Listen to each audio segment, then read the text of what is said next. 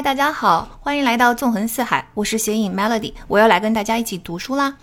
那上一期跟大家谈了爱，这一期就要跟大家聊聊钱。经常有人私信我，让我讲讲《纳瓦尔宝典》这本书，而且我们之前不是在北京、上海、深圳都做了线下读书会吗？那读书会呢，就要求参加的同学每人带一本书来交换，每一个城市都有人带这本书来分享，甚至。这本书是唯一一本在同一场有两位同学带来就是重复的书，其他任何一本书都是完全没重复的啊。那这本书呢，其实我是早就看完了，但是我不准备把它做成节目。嗯，有这么几个原因。首先呢，它其实不是纳瓦尔专门为投资写的书，它只是过去十年纳瓦尔的推特啊、呃播客啊、采访内容啊，主要是推哈他的合集。也就是说，它只是纳瓦尔的人生智慧的分享，它不是一个呃投资理财的指南。读到了他的人生智慧，觉得说啊，这句话说的真对啊，受到了很大的启发跟提醒啊，这也很好啊，所见即所得，就好像是不用再把他的推再解释一遍哈。其次也是更重要的呢，是我觉得纳瓦尔所处的商业和投资环境跟我们这儿有巨大的差异。比如说，纳瓦尔说致富有两个途径嘛，主要途径是创业和投资，其中创业要偏向于科技行业，说的当然非常对。但是，难道我们不知道这些事吗？难道我们看不到全世界所有的富豪，除了老钱的那一种之外，都要么就是创业致富，要么就是投资致富吗？啊！但是咱这里要是对科技非常感兴趣，而且也学习了相应的技能，最终能够在科技领域创业成功或者投资成功呢？这个成功率又有多少呢？我们这要是想通过啊成为公司的股东，也就是投资股市或者直接投资公司来赚钱。那能做到这件事情的概率又是多少呢？就多的咱就不说了哈，懂的都懂。啊，我不是说这本书不好啊，我是很喜欢纳尔，我也很喜欢这本书，但是就是这本书不适合做节目。但我当然理解大家想要我，嗯，做一本跟搞钱有关的书的解读背后的驱动力。搞钱对我们来说当然很重要了，人类使用说明书中搞钱当然也是要得是其中的一部分了。嗯，就像今天我要跟大家读的这本书，它作者自己也说了，有两件事会影响每一个人，无论你是否对它感兴趣。这两件事就是健康和金钱。啊，那我想要在搞钱这件事情上呢，挑一本基本上不受文化、市场、语言差异的影响。对所有人都很有用的书来跟大家分享。那其实这本书的广泛适用性啊，不光光是我一个人这么认为哈。在美亚上，《纳瓦尔宝典》获得了一万四千九百五十四个评分。我们之前节目里面说过嘛，美亚上几千个评分已经是算很高的了，已经算是超级畅销书了。那《纳瓦尔宝典》毋庸置疑是很受欢迎的。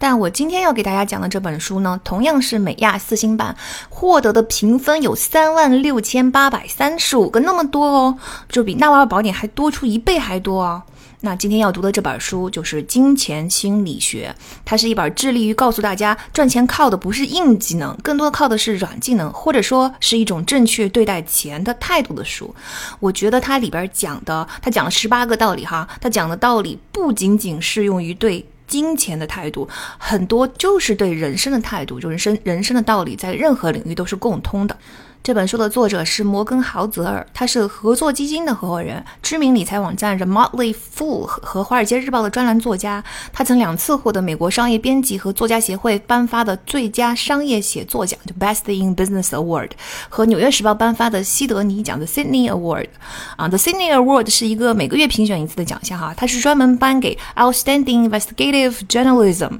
in Service of the Common Good，就是服务社会的，让大家都变得更好的这种调查新闻。写作，那他也曾经两次入围啊杰拉尔德勒布杰出商业和金融新闻奖。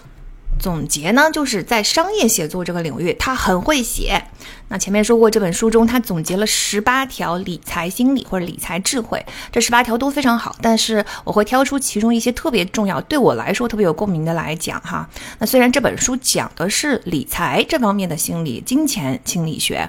但是他强调了真正的理财并不是一种。硬技能嘛，是一种软技能，是一种心态。那我觉得，嗯，在理财上需要用这些正确的心态，在人生中其他方面也非常的需要。所以这这期节目除了说到投资理财之外，也会在人生方方面面对这些心态的应用举很多其他的例子。啊，那也要先跟大家打个招呼，就是最近真的很忙，所以这次节目的准备时间比以往要更加紧张一些。如果我讲的不好的话，请大家多多担待哦。那让我们就赶紧来看看这十八条都是什么吧。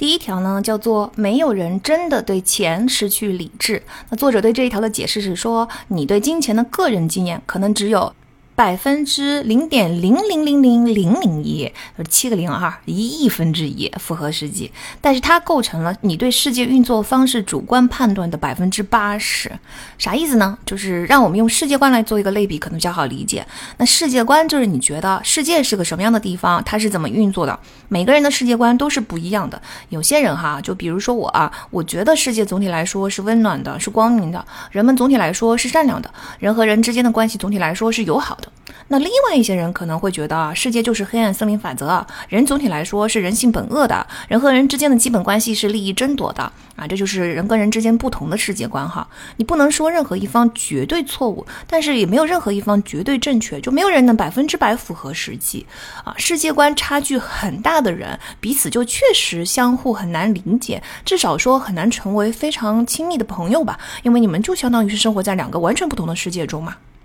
那世界观是怎么形成的呢？上一期《爱的起源》正好用内隐记忆这个概念解释过，世界观是在我们还不会做出评估和筛选的情况下，大脑自动萃取了我们早期人生经验的规律形成的，就是大脑不断的在自动的啊总结总结总结萃取萃取萃取，但他们不加评估，他并那时候他不知道什么是对什么是错，他只是告诉告诉你说啊这个世界存在这样的事情啊这样的事情频繁的发生，所以呢我在这里边总结出了一个规律，这个就是世界观。当然人长。大之后，通过自己的亲身经历，也会对小时候形成的世界观进行一定程度的校准哈。但是，除非是连续遭遇一些重大变故，大多数人的内核世界观的内核是不会改变的。我们就可以用简单粗暴的用八十二十原则来理解，就是世界观的百分之八十都是我们早期经历塑造的啊，其中的百分之二十是我们用以后的亲身经历不断的在进行调整的。但是呢，在这个百分之百里边，他人的经历哈，别人的经历，就算讲给你听，也几乎不会对你的世界观造成什么影响。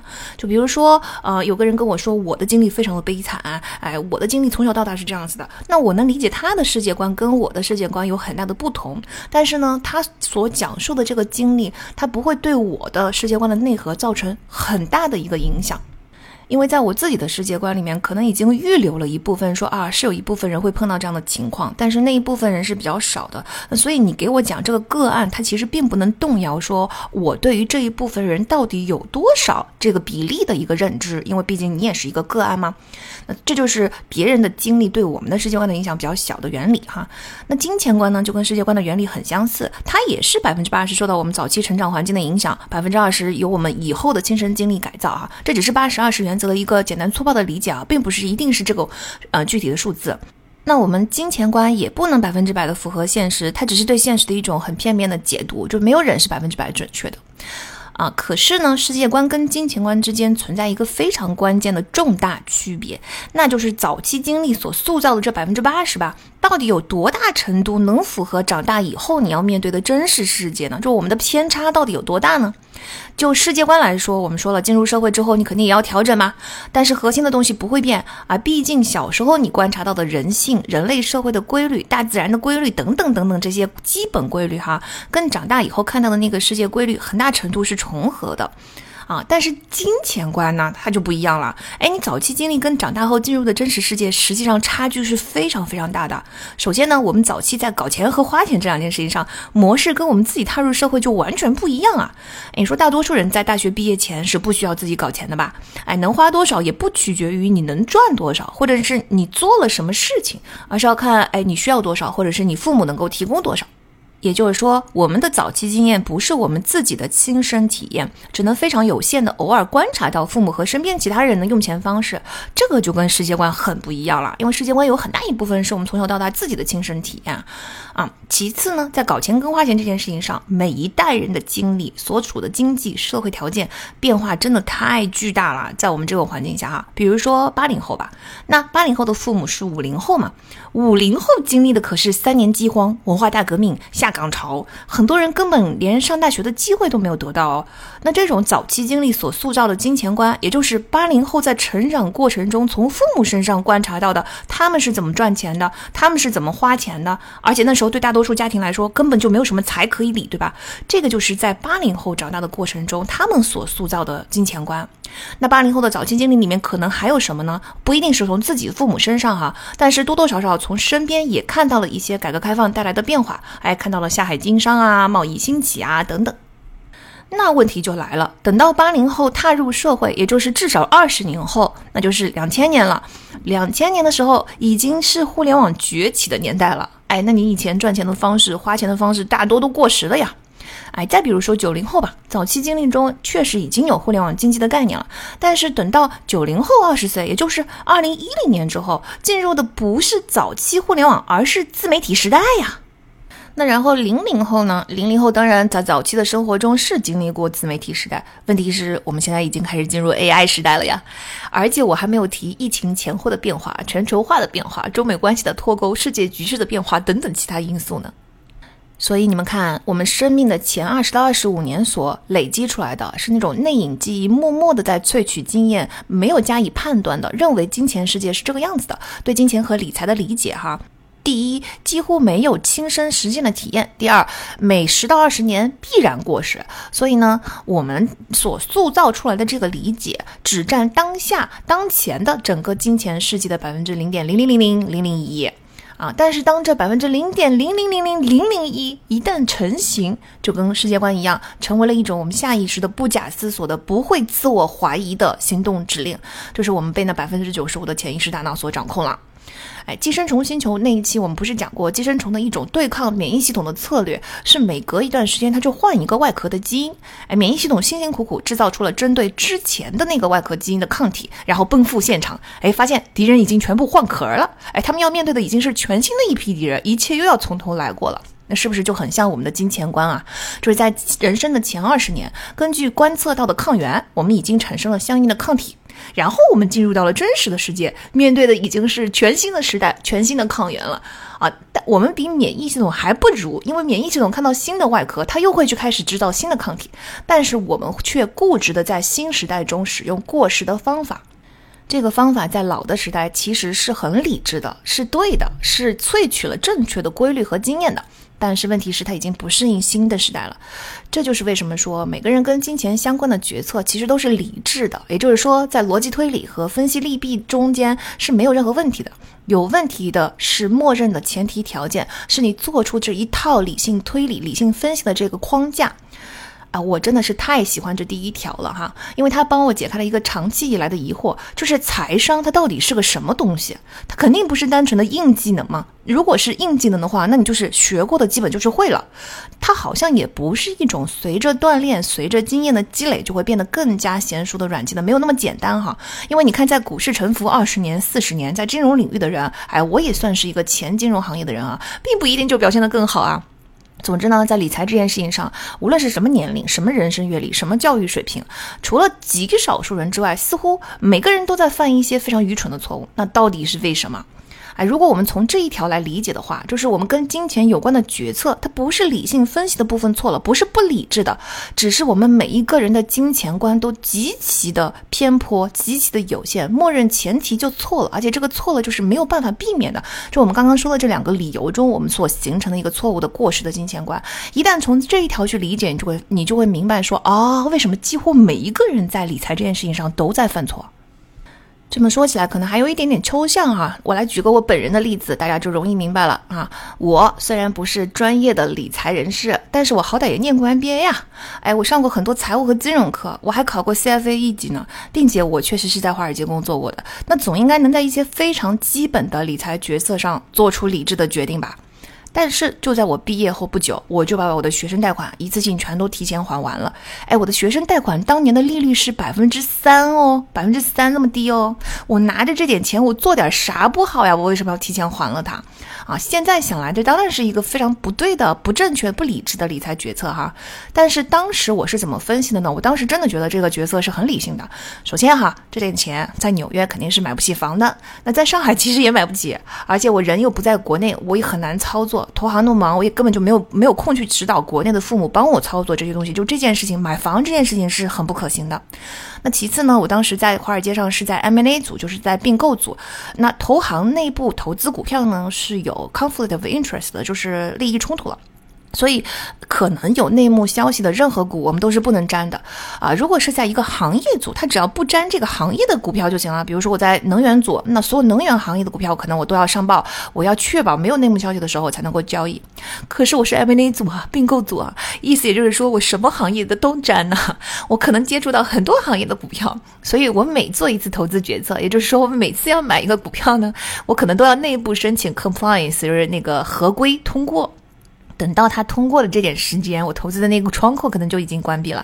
而且每次这个 compliance 都会通知我老板的嘛，那我也不想让我老板知道我一直在频繁的操作股票啊，就是因为投行很忙啊，我想让我老板觉得，哎，我所有的时间确实好，所有的时间都花在工作上啊。总之呢，就是操作股票这件事情也不容易，哎，那既然这件这个钱哈没有办法做投资嘛，嗯，那你你要这个钱躺在银行里面也赚不了多少利益，百分之三白出，这个利息是白出的利息。所以就不如还了算了。哎，你看这一套下来，是不是这个分析还算挺合理的呀？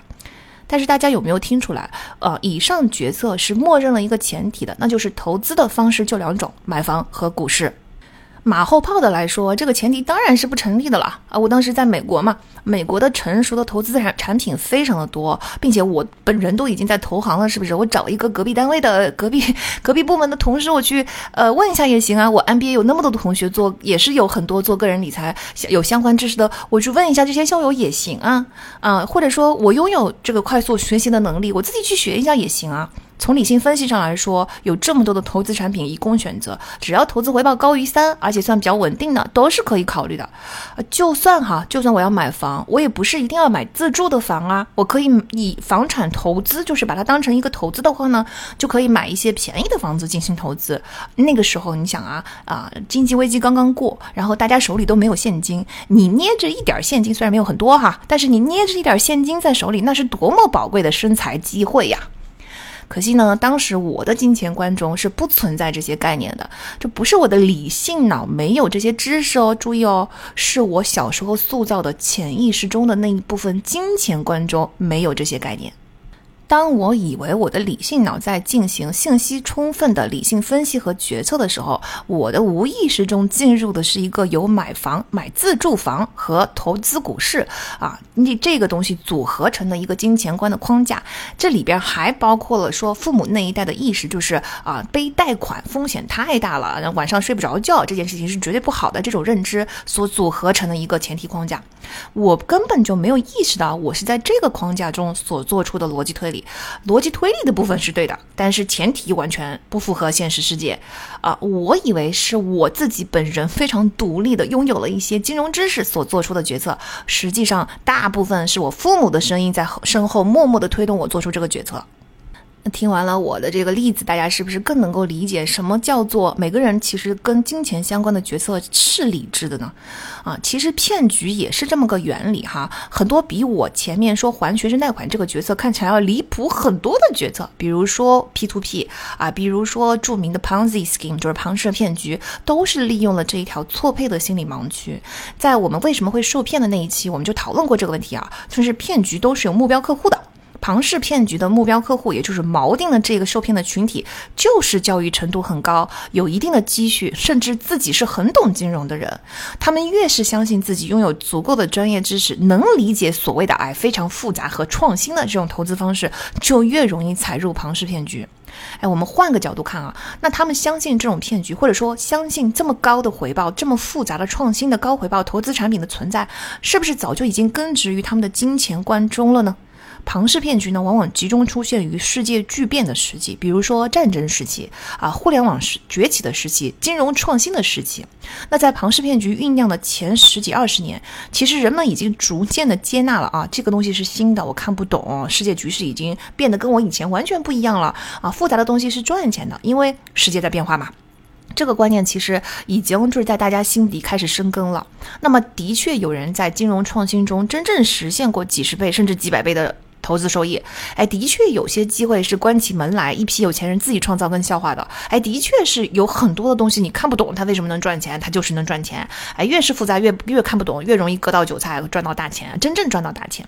那所以这些金钱在这些金钱观的框架中，这个庞氏骗局的决策看起来就是理性的了。哎，我确实是评估了这个产品和投资的原理的，我听起来跟我过去认识认知的那些差不多嘛。而且我是找靠谱的朋友打听过的，是有朋友推荐的，这也是跟我以前的生活经验或者说跟金钱有关做出决策的这这个习惯中是相符合的嘛。当然，这些朋友本身也是被骗的哈。那呃，看了这个基金之前的 track record，也就是他之前投资这些朋友以前是不是真的拿到钱了？他们是。真的得拿到钱了，所以我相信这些基本的尽职调查，也就是 due diligence 的滴滴都做了。很多人觉得说做完了之后，我我觉得好符合我对这个金钱世界的认知啊，逻辑上是合理的，大体来说是没有问题的。还有朋友的加成啊，就很放心。唯独就是没有想过长期稳定这么高回报的产品，它就是不可能存在的。对，历史上从来是没有过的。但很多人就觉得咱这不是进入了一个新的时代嘛，有新的科技嘛，有新的产品嘛。就是投资界很有名的那句话哈，就这次是不一样了，没有一次是不一样的，每一次都是一样的，啊，P to P 其实也是一样的哦，在 P to P 能骗到的人的金钱观中，他们确实是经历了互联网的兴起，这一二十年间看到互联网创造出了多大的财富，那他们还相信，在他们整个人生经验中都相信国家政策是非常可靠的，国家要是没有禁止，它就是合法的平台，这不是比民间借贷更加安全吗？那做出 P to P 的这个决策，是不是也很符合他们的人生观、世界观、金钱观，很符合他们人生的早期经验啊？但他们没有意识到，他们这些经验在当下的那个世界早就已经不适用了，当下世界已经天翻地覆的变化了。哎，零八危机不也是同样的道理吗？就是在危机爆发之后，一堆马后炮的分享，大家都立刻就明白了，说哈，这些衍生品是多么的荒谬啊！但是为什么整个链条上的人，包括买房的人、抵押房产的人、地产中介、大银行、rating agencies、评级公司等等等等哈，都如此相信自己根本看不懂的这种产品是安全的呢？就是因为他们从来没有经历过房地产的泡沫破裂呀，因为他们有生以来、有记忆以来，经济就在涨，房价就在升，从来没有跌过。所以，即使事后看，从理性上看，很容易理解，觉得很荒谬。为什么这么一大堆的人都会做出如此愚蠢的决定呢？但是在他们当下的那一刻，在他们的那个金钱观的框架里面，他们的决策是理性的呀。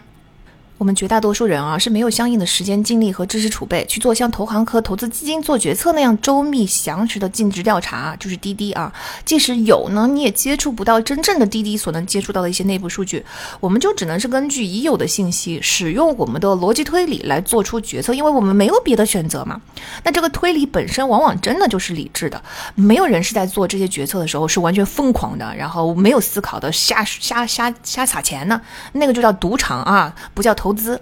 问题就是我们知道的比我们想象中的少了一亿倍，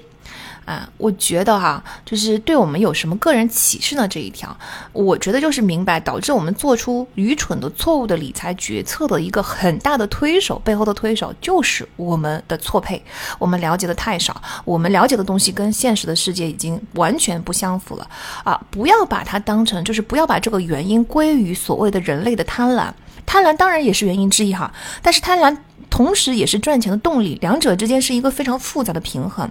我们前面说过了嘛，贪婪是人类生存的一种驱动力。你如果把一切都归因在贪婪上，就是既过于简化了问题，而且你也没有任何实操性啊。因为贪婪这种情感，它就是呃优胜劣汰，进化留给我们的生存指令。你说哦，因为我们人类很贪婪，那怎么办呢？我们人类就是天生很贪婪，这就是出厂设置啊。所以这个这个原这个归因根本就没有实操性，对吧？其实想要搞钱没有什么不对，想要高回报也没有什么不对。我们就是要接纳天然存在出厂设置的这个东西。我觉得真正要引起我们注意的是，我们明明一无所知，但是我们却相信我们至少看到了百分之八十，这件事情才是最重要的啊！这就是第一条对我们最大的启启示。那回到我们一无所知的这个认知上呢，我们反而能够做出更好的决策。比如说啊，一个产品为什么能够长期稳定的实现百分之二十的回报？这真的是你知道的吗？这真的是你你觉得你你大概能理解？真的是你理解的吗？高回报的项目不是不存在哈，但是它无法持久啊。因为一旦时间长了以后，一定会有更多的玩家受到这么高的回报的吸引，涌入市场，拉低利润率。好，当你知道这个机会存在的时候，也就是说，所有人都已经受到高回报吸引，因为我们是普通人嘛。嗯，好的消息是不会第一时间触达到我们这儿的。那当我们这种普通人都已经听说这种高回报的机会的时候呢，就是所有人假设这个高回报曾经真的存在过哈，那这个时候也就是所有人都开始受到这个高回报涌嗯吸引啊。贪婪是人类的本性吗？那这个时候，所有的人都会涌入这个机会，这就是利润率即将大幅下跌的时候。在这个时候进场，你就是接盘侠，就是 追涨杀跌的原理之一哈。这些原理在周期的那一期里面我们讲的很多，建议大家都去听一下。那还有一种情况呢，确实高回报是能长期存在的，但是通常这就是垄断项目。哎，那垄断的好处为什么要让渡给我们这些平头老百姓呢？不可能的是吧？肯定就是被自己人抢光了嘛！啊，并且捂得严严实实是绝对不会让你知道的。嗯，所以我们知道了以上原理之后，你就会老是要问自己说，为什么这么好的机会会能让我一我这个人知道呢？哎，我是不是真的能够看明白这个产品它背后为什么赚钱呢？我真的应该相信我自己吗？既然我们不明白为什么会存在这样一个产品，为什么存在着这样的产品的机会被我们所知道了，就说明有一些东西很重要的东西是我们不知道的。那我们既然不知道这一个非常重要的东西呢，信息不足，我们就不能够去做出决策，而不是根据我们过去已经过时的经验，认为说，哦，这事儿好像逻辑上听起来是很靠谱哈，哎，这事儿以前我确实是看到有人干过哈，好像他又确实是成功了，就不能这样做决策。就是我们一定要知道说，我们对此一无所知，我并不知道这件事情它是怎么成功的。但凡我不能够百分之百的 get 它背后的这个逻辑的原理，我就不能够轻易的做决策。我本人就不是 P to P 或庞氏骗局的那种目标客户哈，并不是因为我比那些目标客户更加清醒、更加聪明、交易程度更高、有专业知识，都不是的。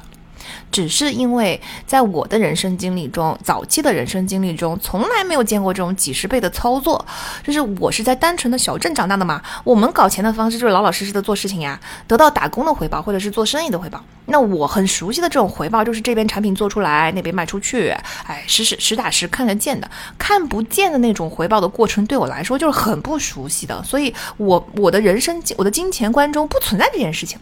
那第二呢，就是在这些不存在这件事情的没有任何预设一张白纸的情况下呢，啊，在这个方面哈，在庞氏骗局或 P to P 这个方面是一张白纸的情况下呢，我学了商业，哎，我学了各行各业各种历史上的公司是怎么赚钱的，结合我的成长经历，我一直是觉得说，嗯，那做出超越市场的这种高回报，哪怕超越一点点都非常的困难，这是我学到的知识，一时可能是很常见的，长期保持真的是极端困难的。你说聪明人那么多，为什么凭什么就就你一个人，就一小撮人轻易找到了一个赚大钱的方式呢？不敢相信，是吧？而且你找到了这种方式，为啥要把机会让给我呢？如果这个方式真的这么稳妥的话，你完全可以用百分之五、百分之六，已经挺高的了，利息从我这边借钱去做你的投资，而不是承诺给我百分之二十的回报啊！那这百分之二十里边大头，你为什么不自己占了呢？换句话说呢，就是我没有这些骗局所用所目标锚定的那种金钱观啊，当然不是百分之百没有啊，我也可能受骗哈。哦，嗯，但我们从原理上来理解，就是当你不能理解一件事情的时候，你就不太会受受骗；当你觉得自己能理解的时候，你就比较容易受骗了。哎，那你说我们父母辈跟我们一样啊，也没有见过这种不是实打实的回报啊，为什么他们却容易受到 P to P 的欺骗呢？那可能就是中间确实也差了一个，就是理解到高回报这件事情是特别的不容易，太不容易了这件事情，他们没有这个经历啊，没有这些大量的案例所堆起来的认知，所以在他们的这个金钱观中，他觉得看不懂的世界里面有很多看不懂的赚钱方式，然后有很多看不懂的人，这个赚到了很多的钱，所以我认为这件事情是可行的。那回到我们为什么会受骗中，骗局五部曲的第一步就是锚定你的猎物哈。受骗不是因为蠢，不是因为不理性，就是因为你的金钱观让你成为了特定猎手的猎物，就好像你的爱情观、你不设防的世界观都会让你成为某种特定猎手的猎物一样的。所以，我们不要踩坑的秘诀。不在于不要太相信自己的经验，就是默认我们是一无所知的，一无所知，你就没有前面我们就是被这些猎手锚定的那个金钱观、爱情观、人生观这些东西都没有了，对吧？任何事情我们都抱有一张白纸的心态，认为我们一无所知，我们从头来评估过，这个从头评估就是从当下的环境中评估，呃，我们就不会被他们锚定了吧，就不会被这个猎手锁定了。这条原则呢，不光适用于投资，也适用于消费。也就是说，所有跟金钱有关的决策。其实有很多听友让我讲一讲消费主义哈，我觉得背后的诉求就是对自己的消费模式感到困惑和纠结。买吧，不觉得特别快乐，哎，产生了浪费钱的焦虑；不买吧，又控制不住自己。嗯，我记得曾经有一位妹子在读者群里说自己会拿一整个月的工资买一件裙子，然后但确实也不是说一定要，嗯，也确实不是说买到这件裙子就有多么的特别的开心啊，她也很烦恼啊。但是这种驱动这一类看上去非常不理性的消费的，其实也是一种时观念跟时代的错配。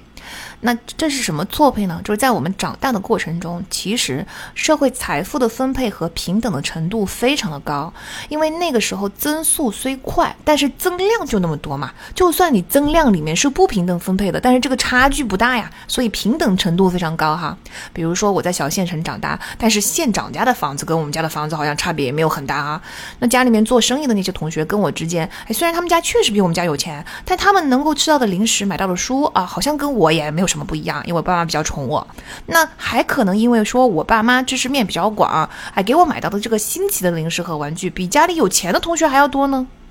所以可能我们以前呢，我们的观念是人和人的生活差别不应该很大的。如果我的差距跟别人拉的太大了，那就说明我做的特别差，就说明 something is wrong，就有有问题了，对吧？如果他比我高两倍，啊，五倍、十倍。或者甚至哪怕一百倍吧，我都能接受。但如果他比我高出一千一万倍，我就会觉得这个世界怎么了？我怎么了？哎，是不是什么地方出错了？这个就是一个错配。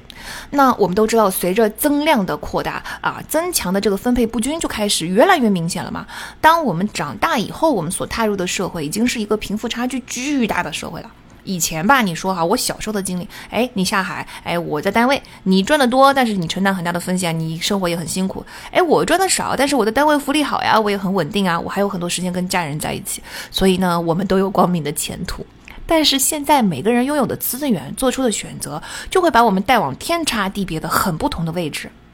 如果这个时候我们的观念还停留在小时候，还觉得说身边的人跟我们的差距有，我能理解，但不应该这么大吧？如果这么大的话，是不是自己就做的非常差？是不是自己就处在社会的非常的底层？啊，这不是一种理性分析的结论。这其实是一种下意识的反应，就是不是理性分析之后说啊，他比我有钱这么多，他买得起，我买不起，所以他很合理，我买就不合理啊！no no no no no，我们人是人类是不可能这么理性的哈，我们的本能的反应就是他跟我差距这么大就是有问题，哎，他呀如果是过过上了那样的生活，他在社会的顶层，哎，我跟他差距如此之大，就说明我在社会的底层，哎，那么我们在以前的节目里面说过，当你发现自己在社会的底层的时候，你的五羟色胺的水平就大量大幅下降。了，这个时候你就会非常的焦虑，哎，你就会产生攀比的心理，你就会驱动自己去做一些非常不理性的事情。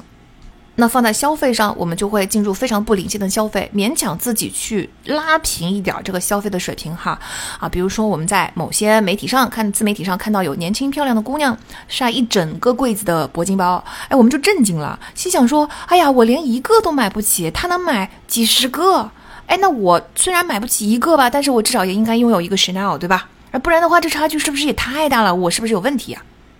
啊，我们的应对措施就是，我们一定要打破这个观念跟时代的错配。不要让自己被迫追求看上去啊似乎很主流，看上去自己似乎应该做的事情，但实际上是占比非常非常非常非常小的一种奢侈的生活方式啊！不要以为你看到了巨大的差距就代表自己很差哈，只在自己的收入水平范围内，然后呢，看自己是不是真的喜爱、真的开心来进行消费决策啊！这个就是把我们自己当成一片白纸，嗯，我们就简简单单的做这个决策就行了。要不断的问自己，我买这个是因为开心呢，还是因为别人有？我没有，所以我产生了羞耻感呢。千万要注意这个羞耻感哈，不要羞耻。根据自己的收入量力而为的消费方式是非常理性和清醒的，而且代表你有独立思考的能力，你有勇气拨开迷雾，坚持自己的认知，你有勇气看到现实的世界，接受现实的世界，对吧？随波逐流才不对呢，是不是？嗯，还有呢，就是我觉得不要老是往上看，也多往下看看哈，看看还有多少人，就是你是能亲身接触到、亲眼看到的那些人，不是网上的那些故事啊，去做公益活动、去做扶贫的一些事情啊，看看亲眼看看有多少人跟你有巨大的差距。我其实经常看到学员的人生故事里面写到他们大学期间说，哎，我去做了一个公益的项目，我震惊的发现穷人区的人是有多穷。其实他们说的那些故事，网上也都是有，他们平常也是读到的。但是他们如果没有亲眼看见的话，是没有办法受到啊一家人住在八平米的空间脏乱差的那种深深的震撼。亲眼看到就是不一样的哈。当你真正亲眼看到、亲身体验到啊，他们一个月非常辛苦的挣的钱，可能被你一顿就吃掉了的时候，你自然就会深深的感到粒粒皆辛苦啊！不要浪费钱，浪费钱是一种罪过。那你说你浪费这些钱，你不如省下来给他们呢，是吧？总结来说呢，就是这第一条告诉我们的是，在对待金钱这件事情上，无论是投资理财还是消费，我们都要把自己当成小学生，当成什么都不知道，从头学起。以上是我们的第一条，那我们现在来到第二条。第二条呢，叫做运气与风险啊。作者的解释说，任何事都没有表面看起来那样美好或糟糕啊。我觉得他的意思呢，就是你通过努力达到了非常美好的结果，但是其实这个美好的结果中有比你想象大得多的成分是来自于运气，来自于好运。换句话说，这件事情不是说照着这样做了就一定有这么美好的结果啊！美好不像看上去这么美好，这个美好里边有很大的一部分是随机的。同理，你遇到了一个非常糟糕的结果，那也并非都是你的错，这其中就是也没有看上去的那么糟糕，你做的没有看上去的那么糟糕，其中也有很大的一部分是因为运气不好，这也是随机发生的。嗯，道理其实是很简单，我们都懂哈，但其实是在现实中呢，我们都在高估或者是低估这个运气的作用。好，我们来讲一下比尔盖茨的故事啊。比尔盖茨就读的中学湖滨中学是当时世界上极少数的拥有计算机的学校之一。嗯，在他的很多采访跟后来关于他的纪录片里边，他都讲过，就是中学就开始接触到电脑，而且用电脑帮学校做了一些什么排课的这些项目啊等等，就是微软的起点，就是后来引发他创业的这个一切的起点。那我们也很容易理解嘛，这件事情是这是一个很不容易达到的条件，这个起点哈。首先，这个不单单需要湖滨中学拥有足够的财力，能够买得起或能够租得起计算机啊，买是买不起的那时候。那还需要这所学校拥有一个呃有远见的教授。这位教授当时认为孩子们学点计算机对未来是好的。这在当年的那个年代，其实是需要非常有远见的教授才能够老师才能够提出来的建议，而学校还采纳了，而且学校还有钱去租了这么一个计算机。那当然，你还要盖盖茨家足够富裕，并且他正好生活在这个学校所覆盖的区域内啊，这些条件全加在一起，就是百万分之一的概率。当然，比尔盖茨的天分跟努力必然在他的成功中扮演了很重要的角色。但是如果他没有这百万分之一的运气啊，他就不会成为今天的比尔盖茨。那比尔盖茨呢，在这所湖滨中学中还有一位好朋友，叫做 Ken Evans。嗯，在这个当年，在这个学校里边是有一个天才计算机小团队的，一共有三名成员。其中有两名就是比尔盖茨跟微软的另一位创始人保罗艾伦，但是第三名成员就是这一位好朋友 Kent Evans，而且比尔盖茨当时跟这个 Kent 非常的要好啊，他们就一个学校读书哦，他们之间彼彼此还是每天频繁的打电话，不停的聊天。就在几十年后，关于比尔盖茨的这个纪录片 Inside Bill's Brain 这个纪录片里边，比尔比尔盖茨还说，我到现在还能回忆出 Kent 的电话号码五二五七八五一。Kent 当时是他班上最成绩最优异的学生之一，而且他当时就已经展露出了商业头脑。比尔盖茨就回忆说啊，当时不管做什么，他都觉得我是一定要跟 kant 一起做的，我要跟 kant 一起上大学，而且不出意外的话，未来我就会跟 kant 一起去创立微软。但是这件事情永远都没有发生。在高中毕业的前夕，Kent Evans 这个人在一次登山事故中遇难了。美国平均每年大约有三十人在登山活动中遇难，而高中生啊，这里面高中生登山遇难的概率也只有百万分之一，就跟比尔盖茨跟 Kent 本人能进入湖滨中学读读读这个中学的概率是一样的哈，他们有百万分之一的运气进入了这所中学，但是对 Kent 这位这位小天才来说，他又遇到了百万分之一的厄运，在登山事故中啊去世了。这个故事真的很让人唏嘘啊！但是这个故事也告诉我们，就是每一个比尔盖茨身后都对应着一个我们所不知道的 Kent。他们同样是技术精湛，同样对科技充满热情，同样聪明，同样有能力，同样有这个家庭背景，同样有这个运气进入到这所学校。但是命运却将他们推向了完全不同的方向。我们只能看到比尔盖茨，因为在命运的轮盘转动之后，看的就再也没有办法进入到我们的视野了。但是我们讲这个故事呢，重点并不是在说啊，我们每个人的命运都在决定我们的人生啊，我们其实就是随波逐流，完全不是这个意思啊。重点就是我们往往低估了随机性在我们的过往经历中扮演了多么重要的角色，就是我们没有看到，或者是我们高估或者是低估了这些运气的作用。那我们对过往经历的这个反思总结得出来的给未来的借鉴，是不是就跟第一条一样，存在一个很大的错配啊？完全就是错误的。总体来说呢，如果结果是好的时候，我们往往是归功于自己的聪明才智和努力。大大低估好运，嗯，就算我们说，哎，就谦虚啊，运气好啦，没有没有你们说的那么了不起啦。但是，就算你心里面已经很努力的在说，我们确实是有一点好运的，可是还是，嗯，大大体上来说，每个人还是在大大低估好运的作用。那反过来说，如果你遇到的结果是坏的呢？我们常常就觉得说，哎，这次就是不成功，就是运气不好。其实我该做的都做了，就真的就是运气不好。嗯，但有时候又走向另外一个极端，会认为说，啊，就是。我都这么努力了，嗯，但是还是失败了，这一定是我做错了，嗯，或者说就是都是我自己的错，或者说我就是没有这个能力。总之，不管是以上哪一种评估啊，都是非常错误的啊。其中呢，对于坏的结果，也就是说对坏运气的这个评估，对风险的评估，往往会带来更大的代价。啊，在周期的那一期里面，我们已经讲过这件事情了，就是讲过这一点了。我说，因为我的工作性质，我不断的观察到，有很多的人在 MBA 申请的过程中是大大低估了风险的。这不光光是风申请这件事情啊，就是我观察到他们的人生态度中，在人生处理任何跟申请相关的这种重大人生决策的时候，他们都是有一种低估风险的态度的。啊，他们对未来的规划其实都是 best case scenario，就是最优选。最优、最理想的情况，他们却意识不到还有 base case scenario 跟 worst case scenario，就是说基准情况和最差的情况。也就是说，大家似乎好像都就是这个是一个反理性的事情、反直觉的事情，就是大家都不去考虑，如果一件事情发展不如预期的话，你的备选方案是什么呢？甚至当我不断的向他们提出说，如果假设我们不如预期发展的话，哈，那就算就是成功率很高，那总有那么一丢丢的可能，嗯，不如预期嘛。咱现在讨论的不可能是百分之百的成功率呀。那么，如果万一这一小一小点的成功不这个失败率发生了，这个时候你的备选方案是什么呢？当我跟他们分析这种备选方案的时候，还有很多人下意识的就拒绝考虑。他说：“我就是不考虑次优选，我要考虑我就考虑最优选，我根本就不会考虑次优选。”我其实很不理解这种反应啊！每个人当然都想要最优选啊，这还用说吗？就是你不说，我们肯定也是努力争取最优选的呀。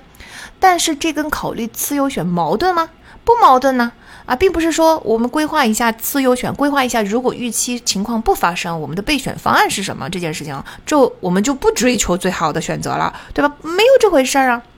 后来我发现哈，其实这些人不考虑所谓的次优选，是基于一个默认条件，那就是我的现状是不会改变的。所以呢，我只会考虑比我的现状要好出一大截的这个选择，因为毕竟申请要是付出成本的嘛。那所以这就是我的最优选，最优选就是我付出一定的成本，很高的成本，但是我会得到比这个成本更高、高高出很明显、很确定的这个回报，这就是我的更优选。那如果你告诉我说次优选，次优选就是，嗯，这个回报可能没有那么大了，那跟我现状相比呢，似乎好像没有那么的这个突出，我这个时候我就不想选了。问题是。现状真的不会改变吗？任何现状都一定会改变的。你只要把时间稍稍拉长一点点，你都不用拉长很多哈。你就甚至在半年、一年、几年的框架中看，你就发现它一定已经改变了。而且改变一定是有两种方向的。大多数的时候，你根本就没有办法预料现状会往哪一个方向改变。哎，拒绝考虑备选方案，或者说发生了预期外的事件的预案是什么？拒绝考虑预案的人，哈，往往都从来没有经历过自己没有办法预测的、非常随机的往下走的那一种改变。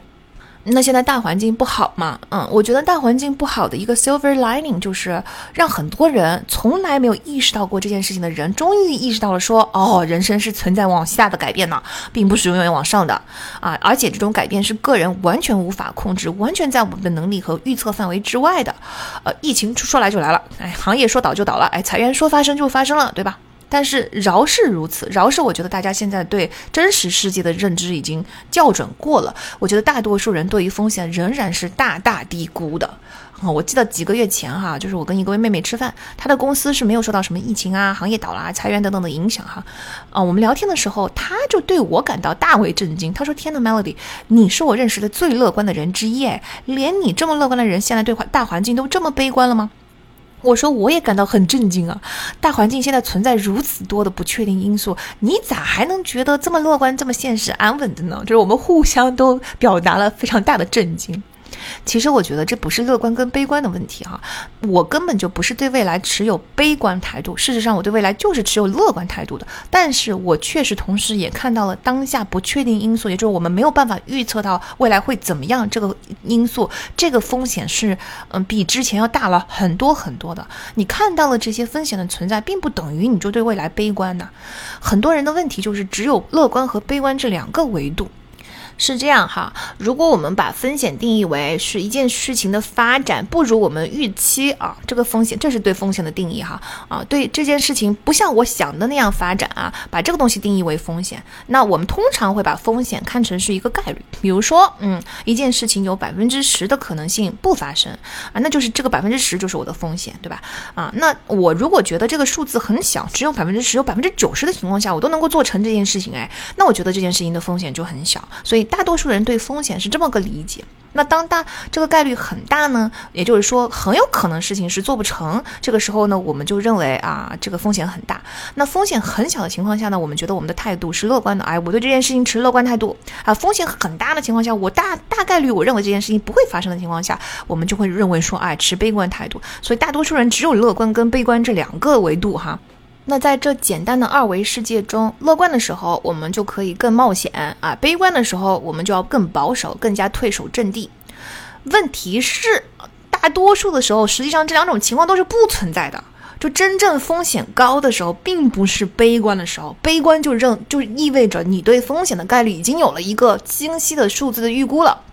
绝大多数的时候，而且或者说真正风险很高的时候，是中间状态，就是你不知道事情会怎么发展，你不知道它会往好的发展还是往坏的发展，你你五十五十啊，就是基本上就是哪哪种方向都可能。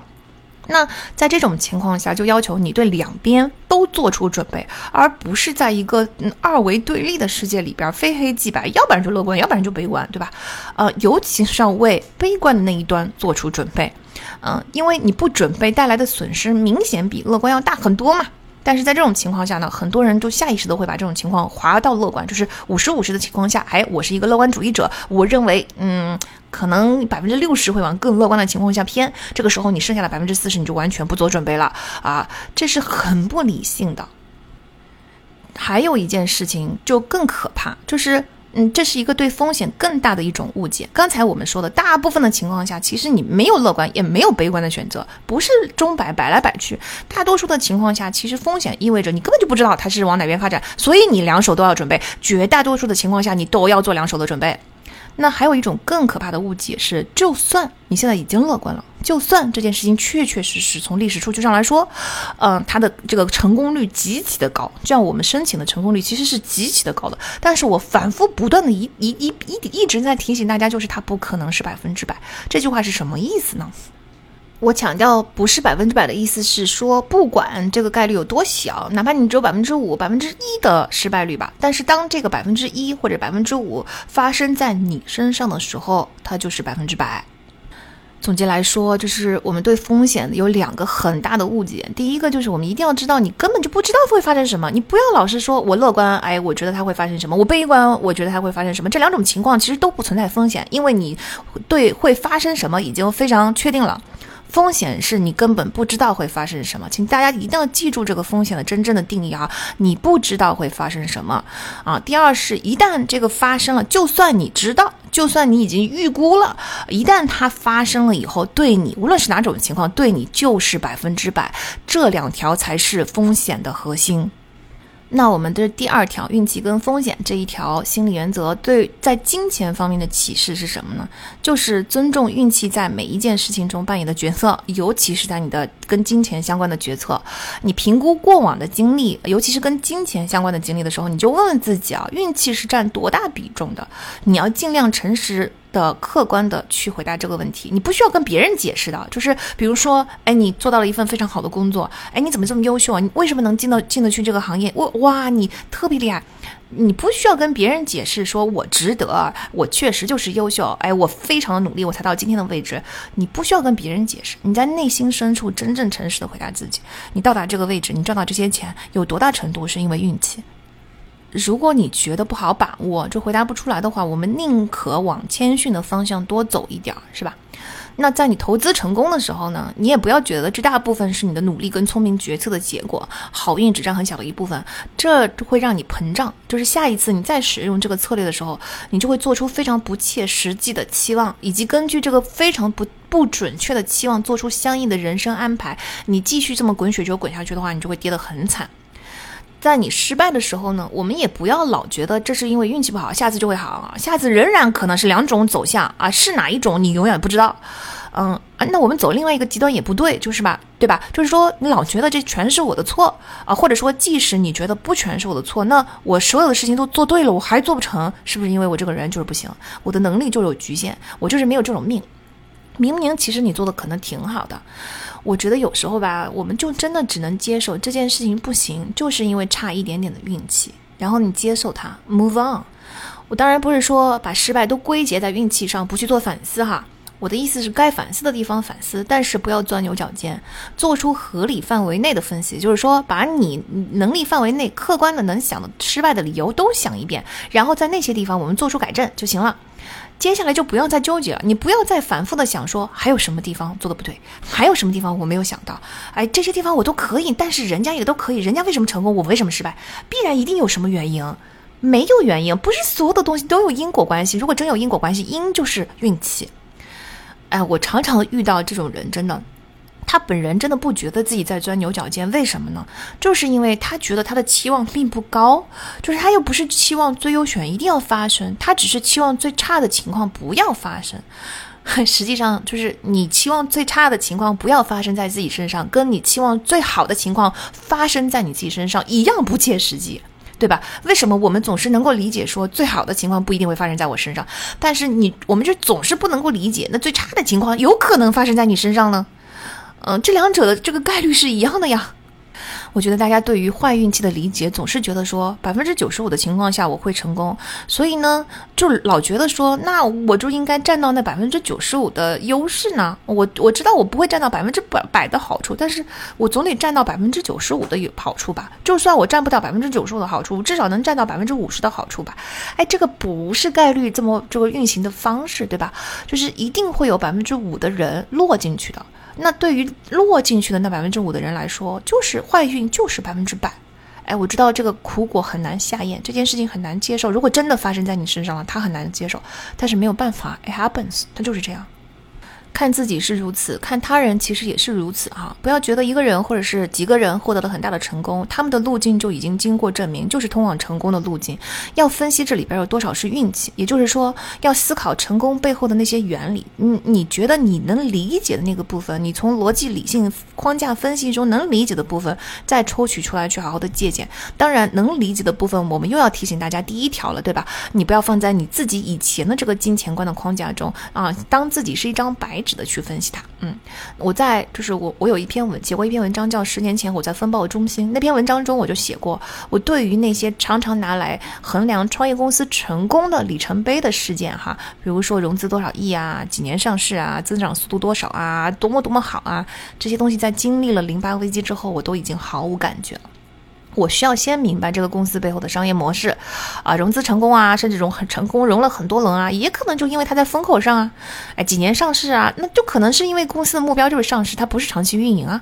啊，增长速度啊，也可能是一时的呀，创业容易守业难呀，对吧？就所有的这些东西，如果你一旦经历过大大起大伏，经历过动荡，经历过你完全没有办法预测未来怎么样发展，包括我们疫情前后，你看，就是很多的行业疫情前后它就变了呀，大大变化了呀。我们经历过了这些事件之后，你就会明白说，你看一时是不行的，你看的是长远。那怎么看长远呢？就是对创业公司来说，就看他们背后的商业模式。如果这个商业模式真的长期能够符合市场需求，那你觉得分析下来说，哦，它满足的是市场上的哪一个痛？点啊。这个痛点为什么会长期存在呢？因为一二三四五啊，如他是如何去满足这个痛点的呢？好，他满足了这个痛点，那其他的竞争对手会不会也能够轻易满足这个痛点呢？那其他竞争对手的准入门槛是什么呢？它的先发者优势是什么呢？你经过了这一番分析之后，你觉得啊，这公司做的真不错，哎，这公司的优势确实别人一时难以企及啊，别人赶上的时候，他已经他的成长速度很快，他已经走在别人前面了。你把这个东西都想透了之后，你才会觉得说好，我看好这个公司未来会发展，而不是那些一时的闪亮的外表的东西。我觉得在这一点上，我们真的应该引起重视哈，因为我们往往都是跟着就是那些闪亮的、被宣传的、更容易进入我们视野中的那些成功案例走的。这些成成功必然一定会对我们造成刺激的，在这种情况下就特别容易失去理智哈。在周期的那一期中，我们真的也讲过，就是为什么嗯，聪明的人总是会做出追涨杀跌的行为，因为就是旁边别人能赚到钱，我赚不到，这个东西刺激心理刺激是很大的。嗯，但我们要就是去复制这个成功，其实你复制个案没有用，每一个个案都包容着当时的呃风口啊、时机啊、团队的组合呀，各种一些随机的因素，我们只能去抽取出这些不同背景的个案中的共通点，然后嗯，在这个共通点才是我们能够借鉴的，而不是说他这么做了，我 copy 他，我大体 copy 他，我也能成功。当然了，当我们去抽取出共通点的时候，由于尤其是就是各种不同的情况下的共通点就更管用了，更靠谱了，对吧？但是在这种情况下，我们去掉了那些个案精彩纷呈的具体的细节，只剩下一些非常呃基本的原理和规律。那往往这些原理和规律就显得很朴实、很不起眼、很容易理解、很像鸡汤。但是确实，就只有这些共通点是可以复制的。运气啊，时机，所有的这些东西，随机的因素都是不可复制的。而不可复制的因素就是随机性，其实占了更大，比我们想象中更大的比重。我觉得很多人呢拒绝看到随机性或者是运气扮演的重要角色，是因为这么想的话会给自己带来一种无力感啊。那如果说凡事都是命运注定的、运气使然的，人不就像随波逐流的浮萍啊？没有办法通过自己的努力抓住点什么，这种感觉就很难受吗？其实大家不要这么想，其实是相反的，就是运气它就是这个世界运行的规律之一。你只有清楚的看到游戏规则，然后我们才能够在知道了游戏规则之后玩得更好啊！你才能够真正看到能抓住的东西啊！就是你为什么一定要去抓那些你明就明明就是抓不住的东西呢？你抓哪些你抓得住的东西，我们才能够抓得更扎实，抓得更稳。我们在这个人生的急流中才能够更游刃有余，对吧？所以是完全相反的，并不是说你承认这个部分，你就变得更加随波逐流，就无力了，反而是你承认这个部分，看清这个部分，你就会抓得更加稳当。这一条对我们还有一个非常重要的启示呢，就是一定要留出余量，因为我你不知道会发生什么嘛。那在金钱啊、职业发展等等方面呢，永远都要为最差的情况留出应急的余量，因为就是我们永远都要讲 worst case 是什么啊。我常常想起《乱世佳人》中那一幕，就是斯嘉斯嘉丽饿到在地里面挖萝卜吃，然后一一边吃的满嘴是泥，一边在那里对天发誓，As God is my witness, I'll never be hungry again。我再也不会让自己挨饿，就是那股狠劲儿。这就是被逼到绝境之后，明白自己再也不想陷入这种境地了。我人生再也不想要让自己变成这样了。我们就要用这种心态来留出余量，就是你经常要让自己陷入到最差的那个境地，在想象中哈，然后你告诉自己，我再也不要，我人生绝对绝对绝对不要让自己陷入这种境地中。哎，那你不能光喊口号嘛，你得做点什么，你才能够让自己不至于陷入这种绝境呢？所以在金钱上，在职业发展上，在人生的重大的关口上，我们都应该去做出这个余量的嗯准备。嗯，在完成任务方面呢，如果这个任务对你来说是很重要的，也一定要留出时间上的余量。还是那句话，你不知道会发生什么，你不知道会会什么东西会打断这个任务，影响进度。你不要自己预测说大概率上我工作很稳定啊，我家庭这边安排好了，呃，这个好像没有什么事情会发生。过去一两年中也没有什么事情会发生。第一，你预测不到；第二，过去两年发生的历史不能够借鉴未来一年会发生什么，对吧？我们最明显的例子就是。是疫情前、疫情后，你能预料到吗？就两个世界了呀，所以你不知道会发生什么，打断你的东西，影响你的进度，一定要为你这个重要的任务留出余量。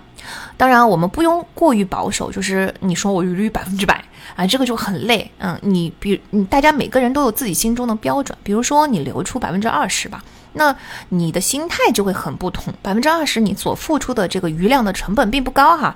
呃，如果万一最后真的超过了百分之二十，就是有了这个余量我还是来不及，那至少第一你觉得说就是余量的这种心态就代表你已经明白了啊，不如预期的情况就是会发生的，一旦发生在我身上就是百分百，对吧？你已经明白了这个原理，你就不会那么难以接受。第二呢，就算你真的碰到了这种情况，你就会发现说啊，那我是碰到了一个很大的坏运气啊，因为我已经留了余量了。留了余量这件事情还是没有做成就说明，嗯，就是确实这这次的坏运气比较明显。那你心理上也比较容易过这个坎，因为毕竟我们不是天天在碰到这么大的坏运气的嘛。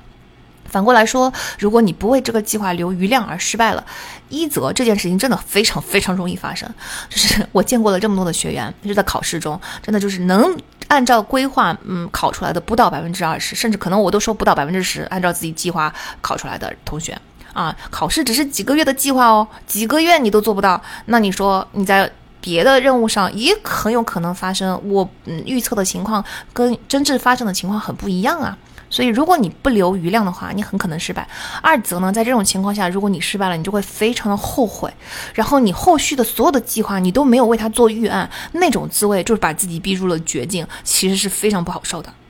此外，在情绪方面，我觉得我们也要给自己留出余量，就是不要把自己逼到极限。你在逼到极限之前，就要警觉，说我已经到达一个余量线了，这点最后这点余量，我不要轻易的使用，不要老觉得说我能撑得住，我是一个恢复状速度很快的人，哎，我这个能撑，能能接纳很多的这个情绪上的这个打击，嗯，我是一个非常坚韧的人，还没有到远没有到我的底线呢，不能有这种心态啊，因为你不知道会发生什么事情，可能一下子就把你最后这点余量一扫而空，这个时候。你就会突然之间陷入情绪欠债的状态，你就很容易抑郁。一旦你真的抑郁了，甚至抑郁症了，你要走出来的代价就非常大了。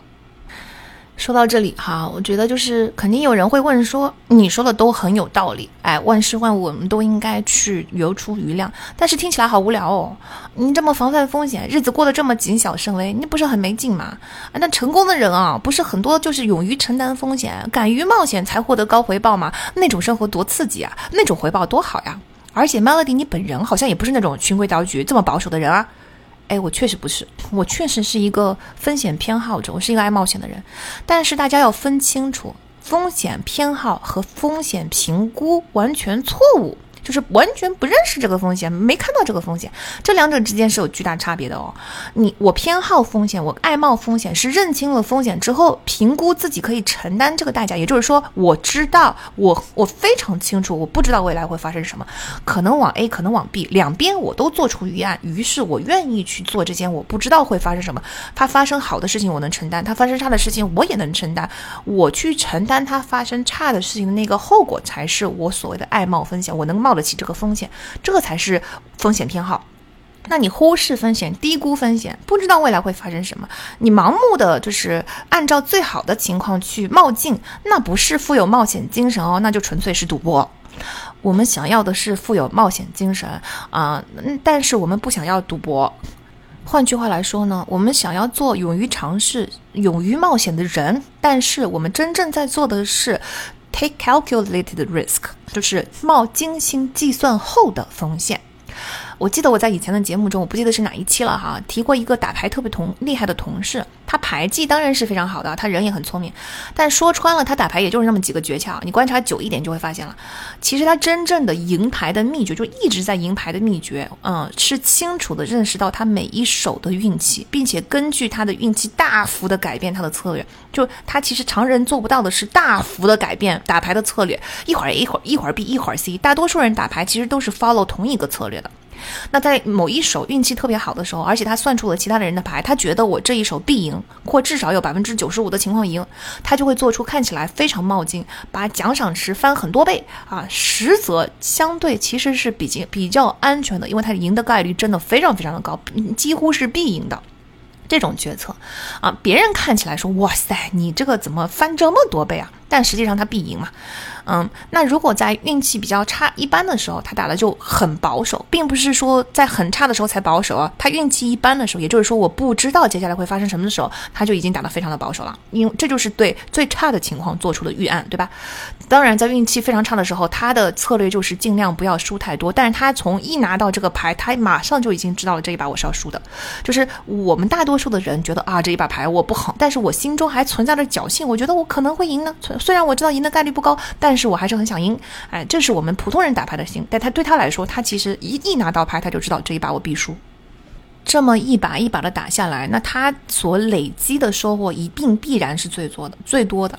总结来说，就是他实际上打的是一个精心计算的结果，他是不在，他从来不赌自己的运气。大多数人真的就做不到这一点。我自己其实是尝试过他的策略的，就是我在每一手牌上，如果我付出足够的努力。我要记牌、算牌，不断衡量自己的运气，然后尽量客观的纠正自己的这个脑子里面不断冒出的不客观的、主观的这些预测，然后呢，不断的提醒自己调整自己的策略。这次这次用 A，下次用 B，就转换来转换去，确实这个策略是管用的，确实我的奖金池就会慢慢的累积起来。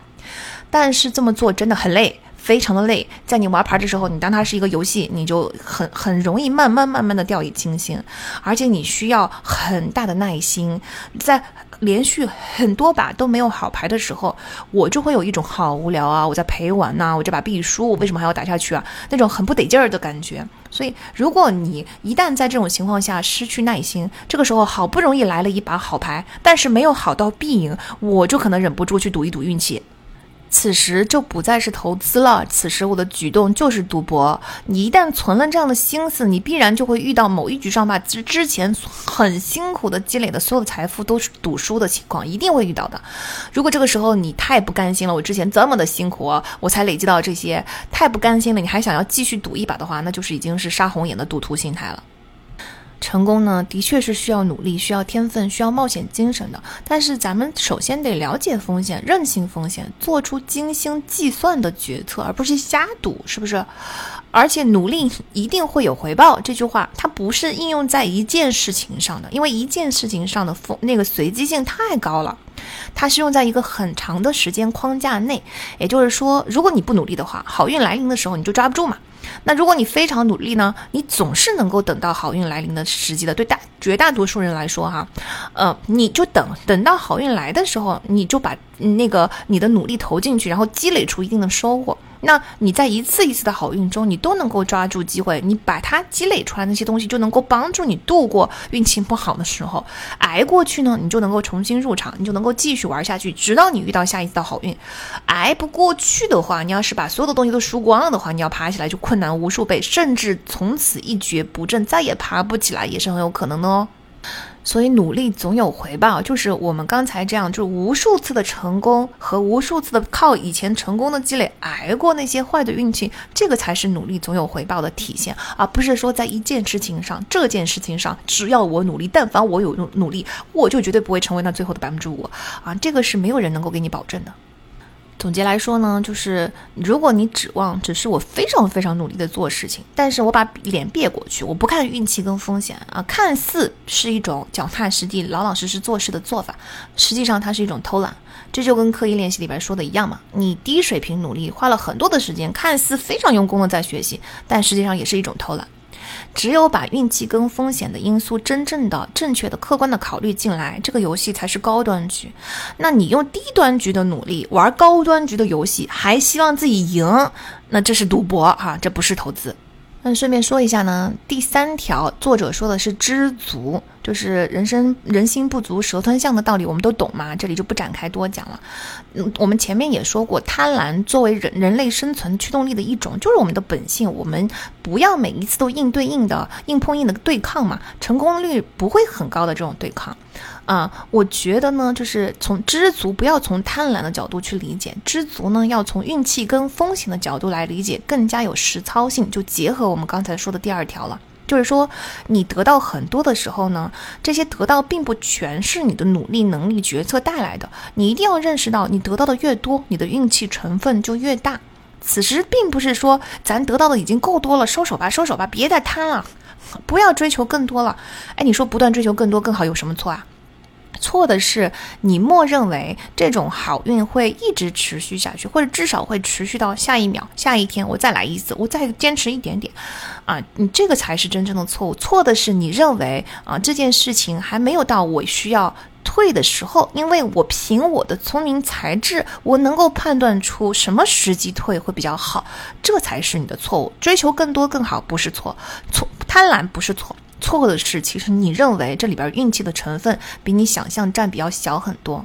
一定要觉得在得到的时候运气是随机的，下一秒钟它就可能随机切换。所以知足的心态并不是说咱别贪，知足的心态其实是说你一定要想到下一秒它就可能变了。这个时候你怎么办？你有没有针对下一秒钟事情不如你预想的这个预案？嗯，你有没有这种特别害怕突然之间命运轮盘转动的这个害怕损失的心态？所以你一定要见好就收，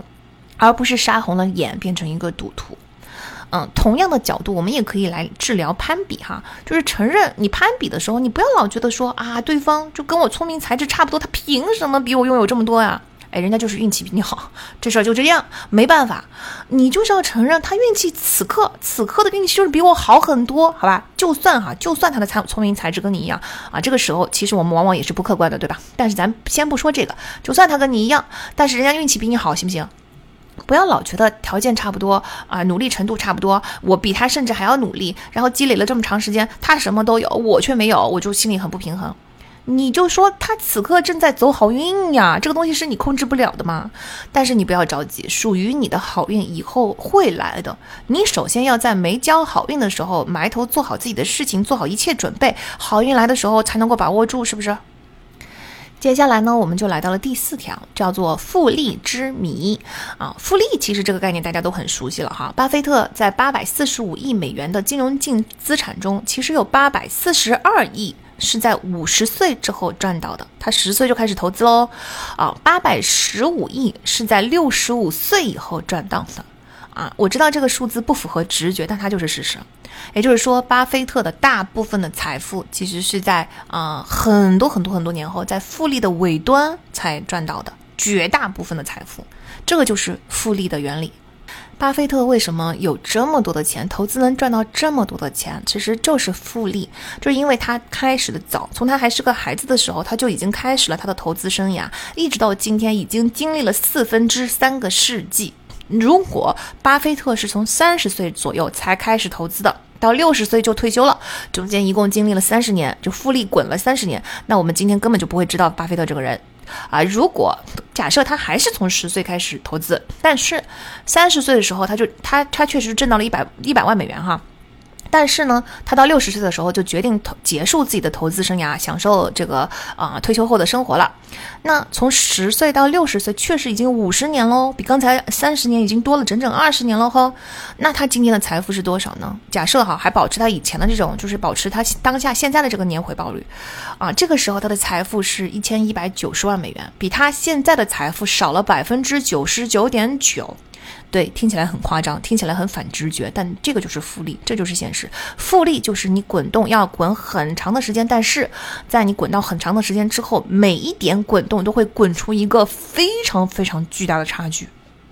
复利的道理其实是不难懂的，大家都明白啊。但是我觉得大家很少用，是因为觉得这东西实在是太慢了吧？就是我知道复利，但是你要滚巴菲特滚四分之三世纪，我我都不知道我自己那时候还在不在。我已经错过了巴菲特十岁就开始投资的这条线了，对吧？我就已经来不及了。你你不是刚才说了吗？他要是三十岁开始投资的话，六十岁就退休，他到今天也是无名小卒，我们也不可能知道巴菲特这个人。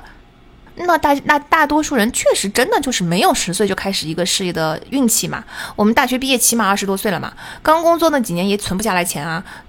到稍微有点积蓄可以考虑投资的时候，往往都已经接近三十岁了，甚至已经三十多了。而这个时候呢，很多人就开始陆续组建家庭、生养小孩，正是要用钱的时候，对吧？假设这个时候是三十五岁吧，假设你三十岁就开始投资，那你才刚刚累积了五年，还在复利的很早期，变化根本就没有那么大。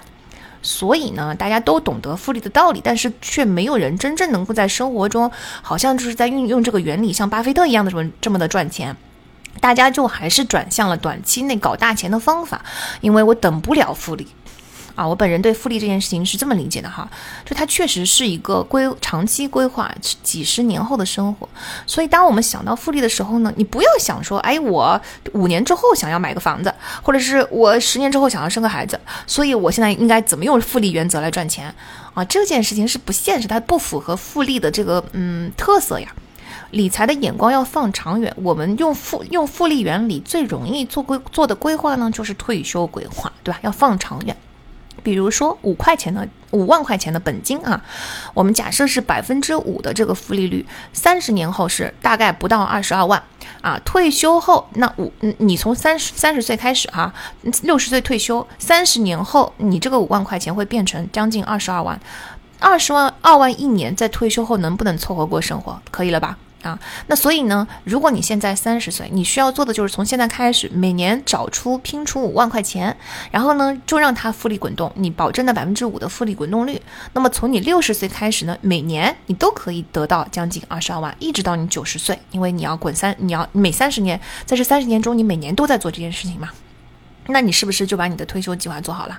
当然，真正的退休计划不是这么简单嘛。我们只是刚才说了一个原理。哎，我们刚才预期的寿命是九十岁，但是科技在发展，我们以后可能很有可能很多人都能够活到一百岁以上。所以九十岁到一百岁之间的这十年的积蓄，我们还要另想办法。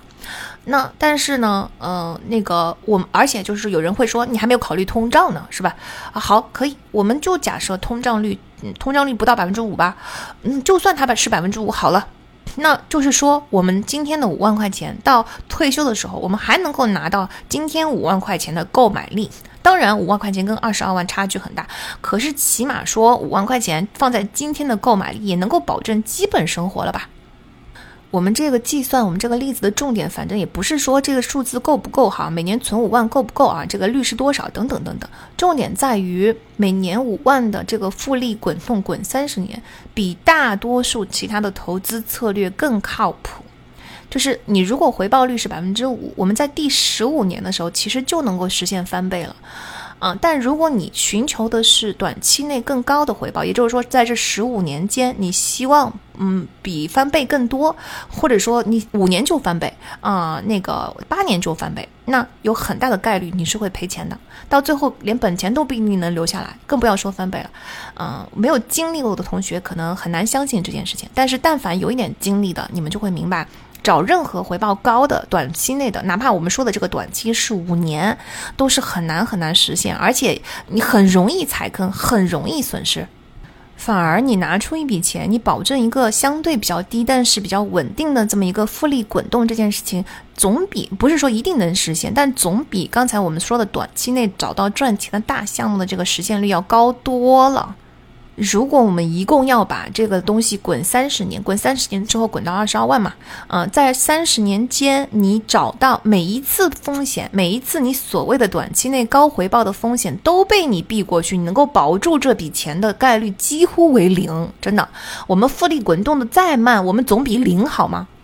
所以，其实复利对我们的启示就是这样：，就是复利项目是你一定要不是所有的钱，但起码你要拿出一笔钱来为你的退休之后去做规划，就是要用这个复利项目。那我们就可以给自己设立一些复利项目哈。首先，我们的复利退休项目，首先我们每年要挤出五万块钱的积蓄啊，这里五万只是一个例子哈，大家根据自己的情况调整啊，哪怕是每年一万，三十年后也有也总比没有好。那当我们有一个明确的每年要多少钱的目标之后呢？那在消费方面，要在在赚多少外快方面，在我们的收入应该怎么样去争取方面，就会有更清晰的指引参考嘛。其次，我们要寻找能稳定提供年回报的最安全的投资，也就是说，啊，百分之五其实不是不能实现的，但是如果真的不能实现，百分之三可不可以？百分之三在三十年后也有百分之一百二的回报了，嗯，也有就是超过一倍的回报了。那关键是这个回报必须要稳妥，就是能够让你保证，基本上你能够滚动的三十年间，它的复利能够一直的去滚起来。这笔钱一旦存下去，退休之前你就绝对不能够拿出来了。而这笔钱每一年都要产生一点点小小的变化。我我是我不是说以上就是每第一每年能拿到拿出一定的积蓄，第二你能找到长期稳定滚动的一个小的利率，这两件事情都就是很容易满足，一定的满足。但起码比任何其他投资渠道都能满足的多，而且起码我们有了更明确的目标，能够朝着这两个条件，很简单的两个条件，很很容易懂的这两个条件去努力，而不是无头苍蝇的到处去乱碰运气、乱赌博。而且也不要觉得复利项目是针对退休的，时间太长呢，我们现在就享受不到哈。如果你能够提前规划退休以后的生活，那就给了你退休前的生活非常大的自由度。比如说，如果我们满能满足刚才所说的这个五万块钱的退休计划，你一旦能够做到这件事情，那么你每年存入的五万之外的钱，你是不是用起来就更加的安心，更加的舒爽了呀？那在这，呃。退休之前的这些年岁里面，那你多出来的那些钱，如果我想要冒一些风险，人生多一些选择，多一些体验，我是不是也更加大胆了呀？因为反正这点钱是不会影响到我退休后的计划的。复利对我们的启示呢，也不仅仅是在于金钱，它其实我觉得最重要的是教会我们耐心的巨大价值。很多人都是因为在短期内回报不高，看不到明显的差别，所以就觉得很挫败，就此放弃了。那你就放弃了复利滚动在后尾部带来的巨大的回报。就是前期确实很慢，滚得很慢很慢。但是如果你没有的话，到了尾部的时候，你也什么都没有。耐心就像巴菲特得到的财富一样，是有非常非常大的价值的。就很多，就是比如说读书哈，很多人就觉得说我读了这本书，好像也没有什么收获呀，哎，就相当于说你投资了一百块钱，然后投资回报率百分之五，一年就赚了五块钱，我辛辛苦苦搞了一年就五块钱呐，那你就觉得它很慢，然后就不想继续了。但是十五年后这笔钱翻倍了呀。嗯，我知道，就是说读书翻倍的这个回报呢，有点抽象哈。你不知道是所谓的读书翻倍，读书百分之五的回报是什么东什么意思？我们可不可以这么理解？就是十五年后，你比现在的自己要厉害两倍，而你的投入很小，只不过就是每年保持一下读书的习惯，每年做出百分之五的自我成长就可以了。每年都成长那么一点点，这件事情不难吧？再比如说，很很多人跟我要播客的文字稿，嗯，那个我之前讲过了嘛，文字稿没什么用，因为有了文字稿，你就会觉得自己拥有了知识，反而不去做这个笔记的不断的蒸馏。那一个东西真正变成你的东西，你一定要去 distill，要蒸馏你的笔记，要把 baby notes 变成 mature notes，对吧？所以我不给文字稿，嗯，但是我们以后会给笔记。但更重要的原因是，这件事情是不可持续的。就是你每一期都有几万字的文字稿，你能保证每一期都认真看完吗？你能坚持几期呢？如果你说我就想要这一期，我别的不要，那这就是这根本就不在复利中。也就是说，这个很随机的一次性，就像我们前面说的，你突然有有一次得到了一个短期的高回报，那这件事情如果不是进入一个长期复利滚动的累积的话，它对你整个人的影响其实是很小的。人世间大部分的事情，哈，关包括个人成长，都跟投资一样，短期内获得巨大回报的这种机会凤毛麟角。而且，就算你偶尔遇到了，由于它不可持续，对你个人的影响其实是很小很小的。真正对你个人的影响呢，是长期进行小投入，保证有一点点的增长。这件事情是长期可持续，可一直坚持。你越坚持，这个复利就越滚动。比如说，你听播客的时候，你只要保证每一期自己都有一些笔记，有一些成长，你降低这个要求，就是你可以在通勤的时候听，可以在做家务的时候听，甚至可以睡前听，什么时候听都可以。只要你在听的时候呢，你能够有一些啊记忆最深刻的、最有共鸣的、最能理解透彻、最能够跟自己现有知识合并在一起的那些东西，你只要去认真关注啊，当然不要无脑听哈。但是如果你只要认真关注，你觉得我听这个播客，我能够说得出来我的收获是什么？这是一个 concrete 的，也就是说明显的看得到的一个成长，就算它这个成长本身不是很大。但是你有了这个成长，你持续有这个成长就够了，这个复利滚项目就已经滚动起来了。比起你经常去追求高回报，也就是从一期播客中指望得到很多的知识，然后好好的学习这个东西，又又因为目标目标太高，做了几期之后就气馁，然后就放弃，那复利项目其实实现起来要容易多了。所以呢，我觉得复利在我们人生中的真正的启发和应用，就是你一定要转变思维，你一定要把这种追求短期回报转变成长期复利滚动项目。咱现在说的不仅仅是说我们要延迟满足，哎，我们要看到远期，我们要规划长短期，不能短视。不光光是如此，而是什么东西都是短期的，都都一样是短期，只是在短期中你进入了一个复利项目，你要对复利产生信念，就是你就不需要一个短期的随机的当下的巨大的回报来激励自己，你的自我激励就会变得很容易，因为目标很小，很容易实现嘛。就是你只要对复利很有信念，那么你每实现一点点小目标的时候，你都会觉得很开心。就是你得到的回报已经足够大了。这个回报不是现在的五块钱，不是现在的百分之五，这个回报是你一旦实现了这个百分之五，你心中获得的那个激励很大，因为你觉得我在未来会产生四倍，这个四倍才是你真正心中此刻获得的激励。你看，我们是不是就把未来换算到现在了呀？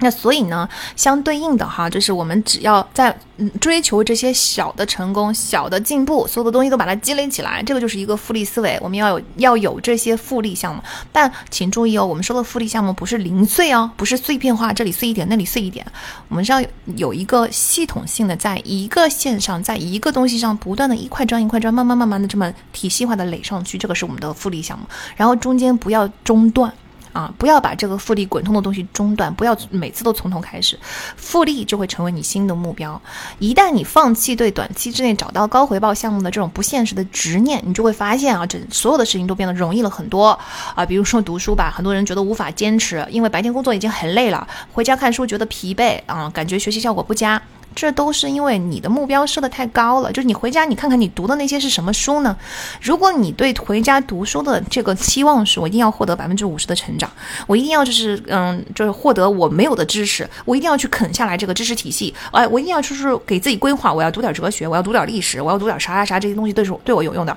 如果你的目标这么高的话，是不是长期就是没有办法坚持啊？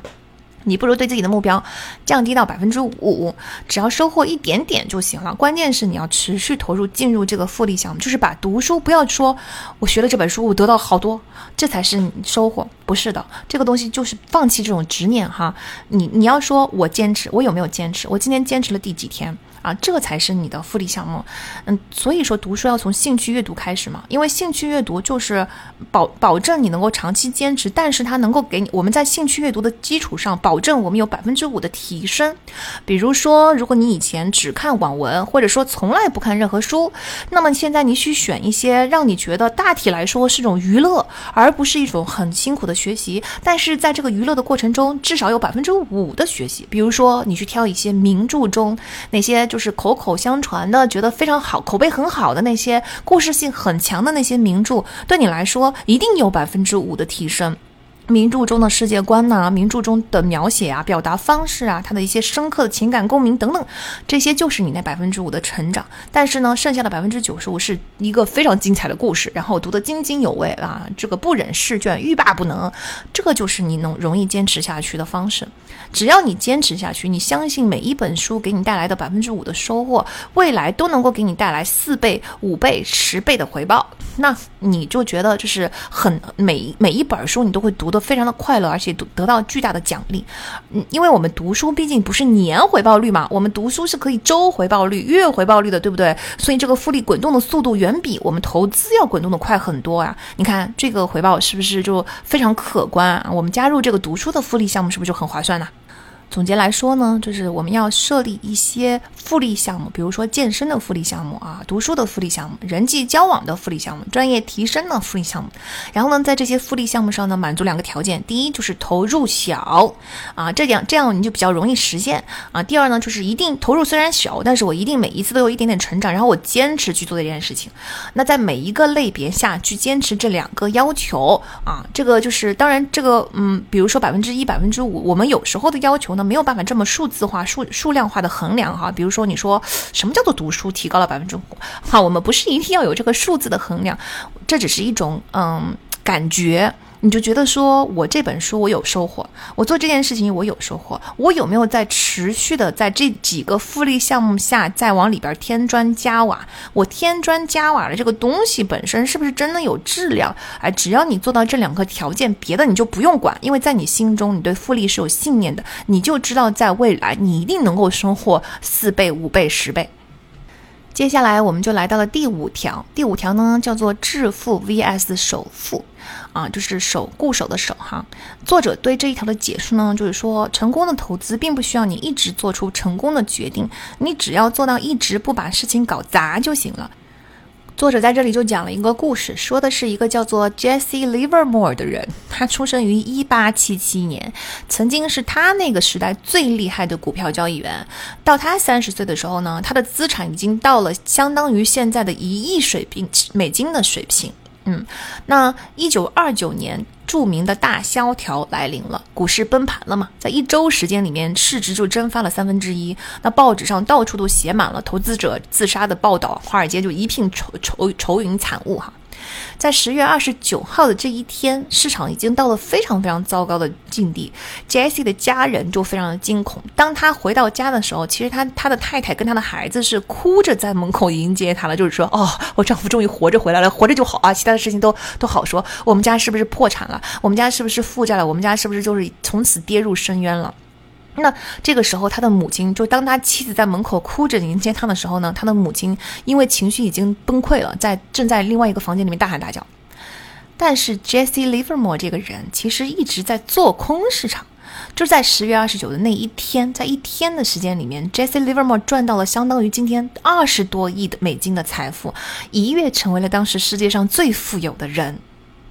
这是不是一个非常戏剧化的故事？那跟 Jesse 这个戏剧化的故事形成鲜明对比的呢，就是当时各种投资失败的人，其中有一个人叫做 Abraham Germansky，他是一个非常成功的房地产商，就是在经济上升期发了大财，然后他就把发了大财的这些钱都投在了股市上。十月二十六号，Abraham 的妻子登报求助，说：“哎，丈夫失踪了，请人帮忙去寻找这个失踪的丈夫。”那有人就跟他说，最后一次看到 Abraham 是在周四，就是著名的黑色星期四。当时看到他在交易所附近，正在把一个自动收报机吐出来的纸片撕成碎片。然后呢，他一直一一边向百老汇走去，一边把这些碎片撒在人行道上。从那以后，就再也没有人见过他。你看，同一个事件——大萧条事件，两个人却迎来了截然不同的命运。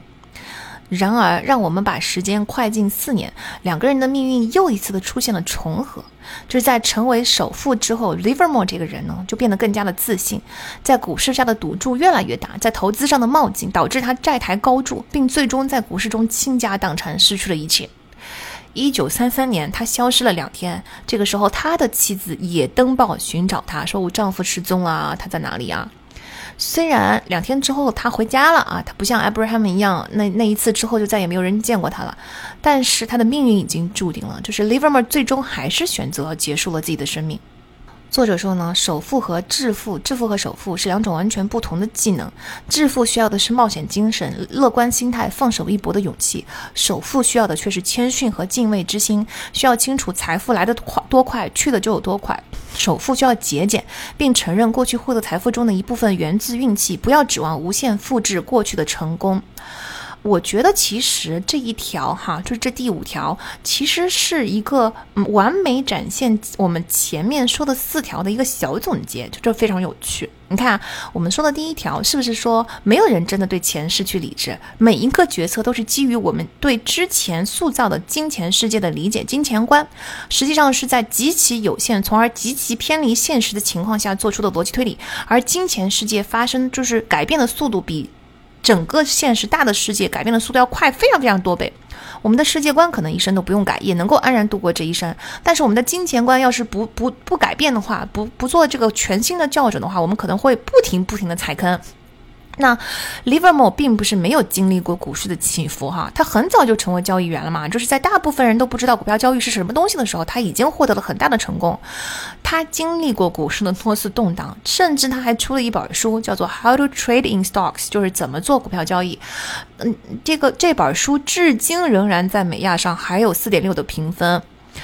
虽然他最终就是变成首富之后膨胀了，也是他失败一个很重要的原因哈。但是肯定有一部分原因是因为他过往经历了这么多股市动荡，他都成功度过了。他的经验、他的金钱观、他对世界的理解都在他之前的经验中，他始终能够在这个动荡的起伏的股市中不断的积累财富，这就成为了他以后不断的去是就是积累出来的以后借鉴的这个经验这个模式，他抽取出来的这个部分运气的成分太小了，对不对？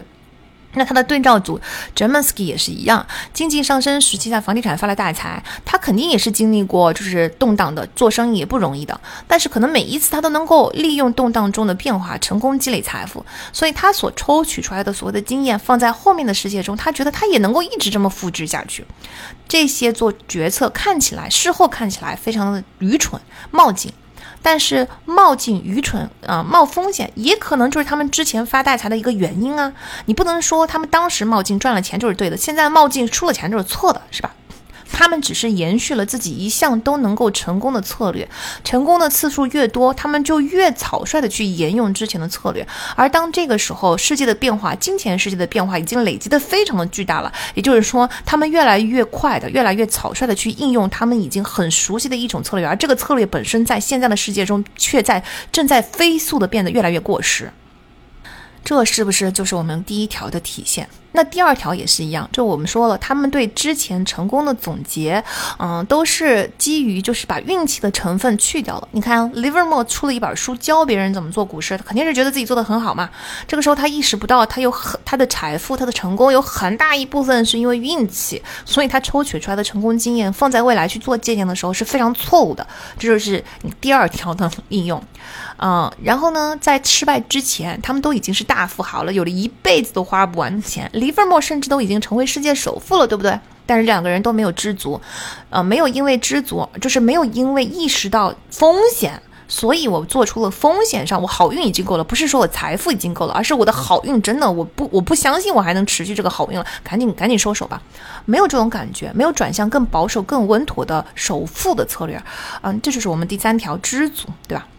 那由于他们的失败如此的惨重，他们完全失去了重新进入游戏的所有的筹码，所有过去的所有的积累一招都坍塌了，自然就不可能享受到第四条，就是复利滚动，长期一点点小的稳妥的保守的复利滚动，享受不到复利滚动的巨大效用。你看，致富和首富之间的区别，这第五条是不是其实本身就是前四条的一个综合糅合在一起的一个体现呢？刚才的这些分析，这四条因素的分析，在我们作为旁观者、作为马后炮的这种分析中是如此的显眼。但是说实话，轮到我们自己身上，放在当下的环境中，能够如此冷静客观看到一切的人又有多少呢？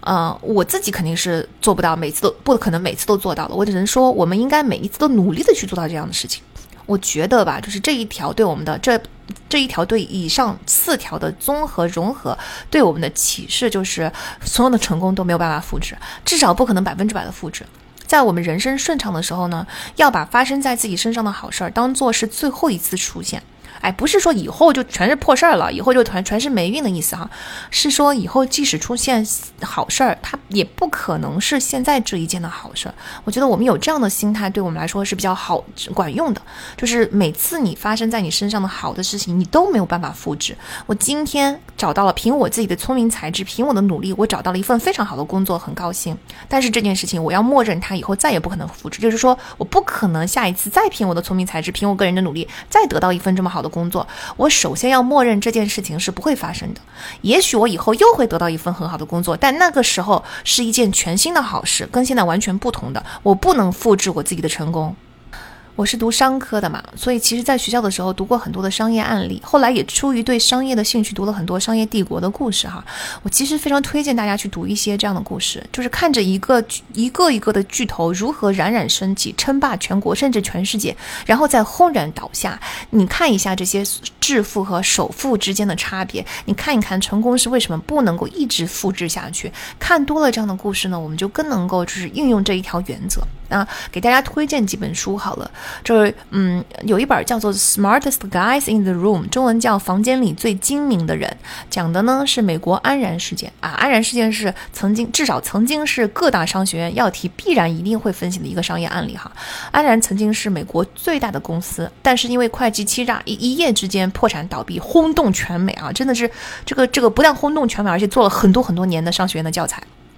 许多年之后看到瑞幸的。快速崛起，后来的财务丑闻，哎，真的就是感觉熟悉的感觉又扑面而来了呢。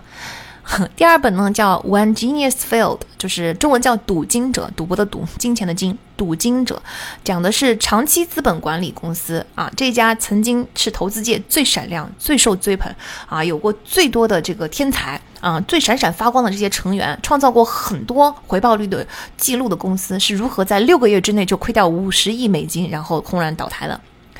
然后第三本叫《Dethroning the King》啊，这个是我很喜欢的一本书，讲的是百威啤酒如何从一个百年老店、美国绝对的大明星横扫超级万广告，这是一代一代传下来啊，却被巴西的几个投行家恶意收购的故事。而且就是当时时任总统的奥巴马在全国呼吁大家帮忙，不要让这个美国老牌落入外国人的手里，但是这种呼吁都没有用，始至终最后恶意收购还是成功了。可惜这本书我我看了这本没有中文版啊，不过我给大家找到了另外一本相相应的，叫做《Bitter Brew》，讲的也是这个故事。嗯，它这本就有中文版，叫做《苦酿百威》，嗯，也是非常有名的畅销书作者写的，大家可以找这本来看。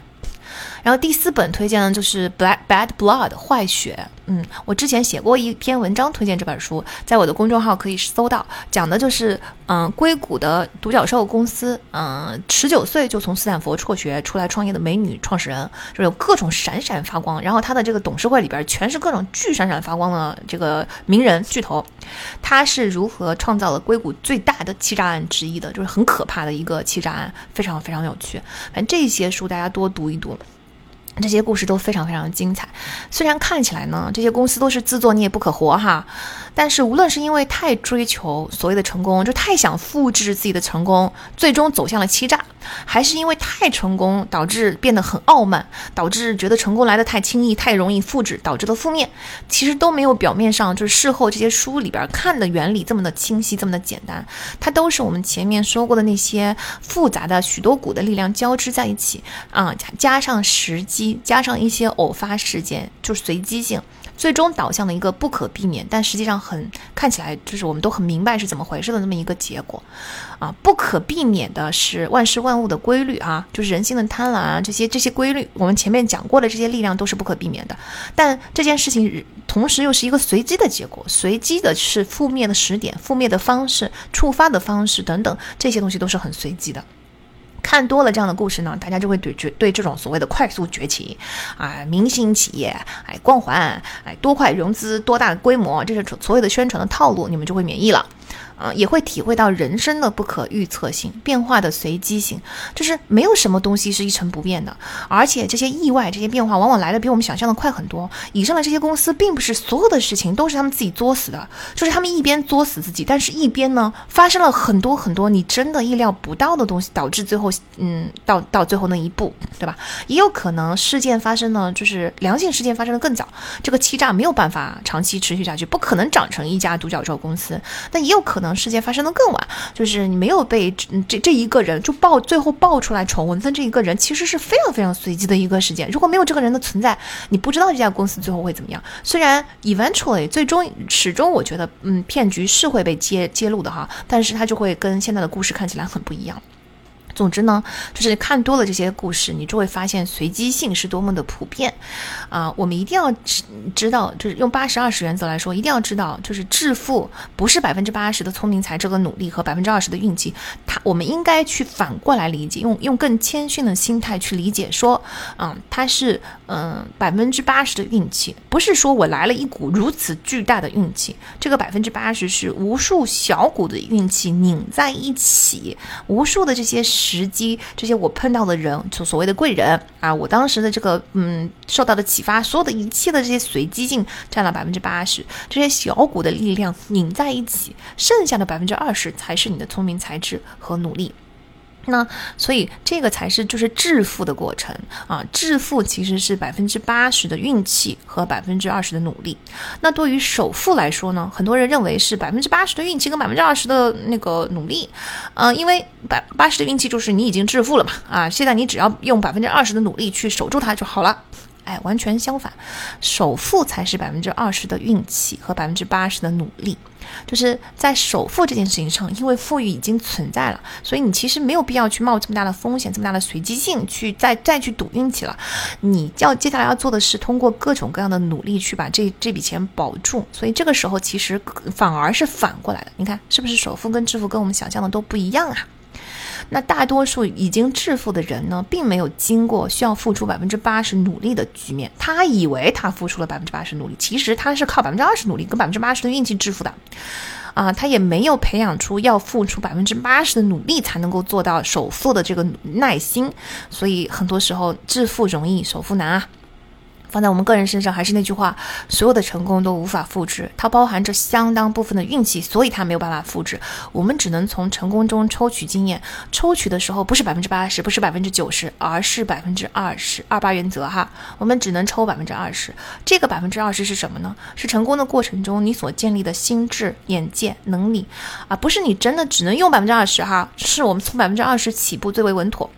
你把新的尝试当成是百分之八十都是新的事件去探索、去试错，然后再来在过程中慢慢的决定，哎，过去的这个百分之二十能不能再增加一点，能不能再把过去的经验稍微再应用一点，用一种小心谨慎跟谦逊的心态来对待，你就比较容易成功。反过来说，如果你抽取了百分之八十去复制，那当你意识到你根本就没有办法复制那么多的时候，往往就太晚了，很有可能已经创错过了你应该快速增长的那个机会窗口啦。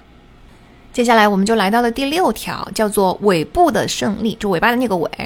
嗯，作者解释说，嗯，他说这条是你即使有一半的时间在犯错，到最后仍然能赢。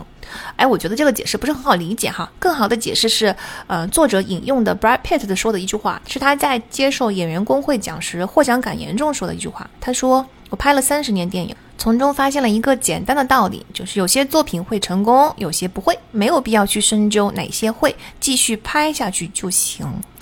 给大家讲一些跟他说的差不多的故事吧。有史以来最成功的艺术品交易商之一啊，海因茨贝格路恩，嗯，收藏有数量惊人的毕加索、布拉克、克利、马蒂斯这些大师们的作品。但是他之所以能够做到这件事情呢，并不是因为他独具慧眼，他只是在这些画家未成名的时代，把他们跟许许多多其他未成名的画家一样对待，就是在尽可能多的大量购入了年轻画家的作品。那这些作品中百分之九十九都没有升值，但是只要剩下的百分之一是毕加索，是马蒂斯，哎，那剩下的百分之九十九都无关紧要了，是吧？还有一个故事呢，就是迪士尼，如今它的已经是规模巨大、利润雄厚。但是哈，迪士尼在刚起步的时候，虽然也做出了让人喜爱的作品吧，可是绝大多数的作品不赚钱哦。就是在迪士尼真正赚到钱之前，他们已经拍了四百多部电动画了，四百多部哦，数量很庞大的哦。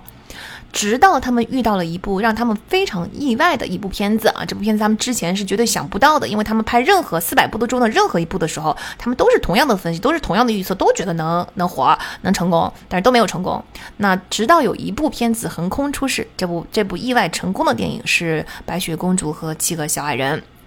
这部电影就是迪士尼的毕加索、马蒂斯，啊，就是像收藏家一样，他不知道哪一幅画会突出，它是随着时间的流逝，你只要积累了足够的数量，然后你发现哦，原来是这幅呀，就是你预料不到的，嗯嗯，这些从几千、几百、几千甚至上万个事件中脱颖而出的那个事件，我们事先都预料不到的那个事件，我们把它称为尾部事件。那尾部事件是真正产生利润、规模巨大、影响力的那个事件。你看啊，巴菲特一生投资过四百到五百只股票，但是为他产生大多数财富的其实就是其中十只。啊，VC 是一个尾部模式的这么一个行业，就分投，分投投资五十个公司，可能最终赚到大钱的就其中一个。事实上，就有一份研究表明，在二零零四年到二零一四年计入数据的。而二点一万起创业融资中，百分之六十五是亏损的，剩下的百分之三十一呢，回报不到不超过百分之十啊，在这这么多两点一万份中，只有百分之两点五获得了十到二十倍的回报，百分之一超过了三超获得了超过二十倍的回报，只有百分之零点五超获得了超过五十倍的回报，但是这百分之零点五才是 VC 收入的主要来源。啊，这是这跟复利不太一样哈，这是尾部事件啊。还有罗素三千指数，它就是一个涵盖各行各业上市公司的指数。注意哦，这里面是上市公司哦，就是已经度过了刚才我们说的创业公司创业期，它已经是非常成熟、被市场检验过的成功的企业了。那这个指数的所有的回报都来自于这个指数所囊括的公司中只有百分之七的公司，也就是说，所这么多的经过验证的成熟的大的上市公司，其中只有百分之七是带来回报的。但是这个百分之七的公司创造了尾部事件，创造了绝大多数的回报。那尾部事件对我们普通人的启示是什么呢？啊，难道是说大部分普通人根本就没有这个能力做到这个规模，所以赚不到这种大运？哎，没有这样像 VC 这样的资源，投资这么多公司，像迪士尼这样拍这么多部动四百多部动画，对吧？所以我们就没有办法，就是尾部事件这个规则跟我们没有关系，我们没有办法从这件事情中获益，对吧？啊，既然人生都这样了，就瞎鸡巴过吧。啊，不是，我觉得对我们普通人的启示是多试错。就是你多试错，你才能够更快的积累起数量，你才能够更快的遇到你的尾部事件。我前阵子发过一条微博哈，就是说我们很多人误解了进化，觉得进化就是一代变得比一代更好，变得比一代更适应环境啊。随着环境的变化，新的东西就被演化出来了。不是的，进化不是这种跟着变化，然后我来做一下改造，不是的。进化就是残酷的、随机的优胜劣汰，就是它就是随机产生一些变化，然后就是试错，大量的没有适应的被淘汰了，今天已经不存在了，所以我根本就进入不到我们的视野。我们所看到的今天的一切，全部都是进化的尾部事件。进化就是就是很随机，就是试错，它大量的试错，然后试错里面能传承下来的就是进化，我们就把它叫做进化。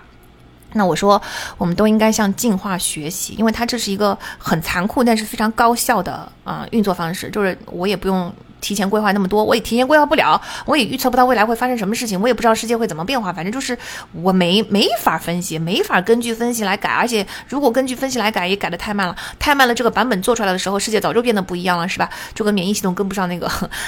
寄生虫的外壳一样。所以这件事情，这个方案对我来说不可靠。我最我最能跟上变化的就是大量试错，然后你适应的那些留下来，你不适应那些淘汰了。那我们就应该向进化学习，就是小分析。多试错，多行动，少去考虑这东西如何如何如此这般啊，从 A 到 B 到 C 啊，理论上理论上来说这样这样那样那样，然后投放市场。这个时候时间已经过去了两年，市场早就已经不一样了。多试错，对吧？发现什么管用，什么不管用。我自己呢，就是一个野蛮生长的人，并且在野蛮生长中获益。野蛮生长就是没有什么道理，就是试错。人生早期我就被给了很大的自由，就想做什么做什么，对什么有兴趣的就去三分钟热度一下，也没有人硬要我改掉这个三分钟热度。我真的很感谢我的父母啊，不不规训我说你不行，你学钢琴你就一定要学到底。没有，我想学画画我就学画画，学了没几天我不想画了，那他们这钱交了就白交了。我想学琴，我妈就给我买很好的琴，然后送我去学上上学习班，天天就是接送啊什么的。学了几个月，我又不愿意每天在家练习嘛，因为小孩子哪坐得住啊，不学。学了，哎，我想去，就是后来长大了，我想去国外读书。我爸我爸妈会说，哇，你这么厉害哦，你自己升到了好棒的学校哦。然后我想进投行，我爸妈说，哇，我女儿在华尔街工作，好骄傲。我后来折腾要创业，我爸妈其实是很担心的啊，就人生已经折腾了这么多了，就老折腾来折腾去，一会儿在这个城市，一会儿在那个城市，一会儿在美国，一会儿在香港，一会儿又回上海。反正呢，我爸妈。曾经以为前面的折腾，年轻的时候都是应该的，但是你总现在总尘埃落定了吧？找到一份高薪的工作，终于可以稳定下来了吧？结果我又开始了新一轮的折腾，但是我爸妈也就只问了我一句，说：“哎，你准备好从空中落下来落地了吗？”啊，他的意思是我之前一路折腾的太顺利了，其实根本就没有做好真正落地创业的准备。其实我觉得他说这句话，你我经常是会想起来这这些年，我觉得他说的真的非常的对哈。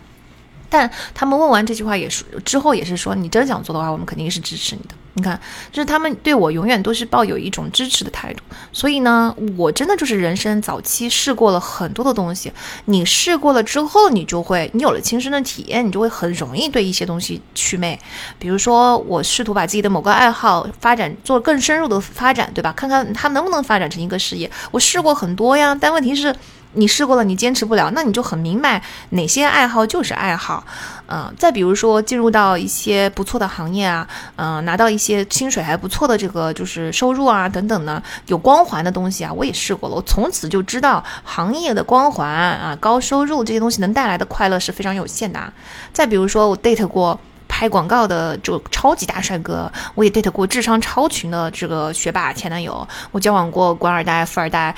我知道这些全都不是一段幸福快乐的感情的关键，就是你你尝试的越多，你其实就越容易祛魅。那我拥有任性的自由，这就是我的野蛮生长。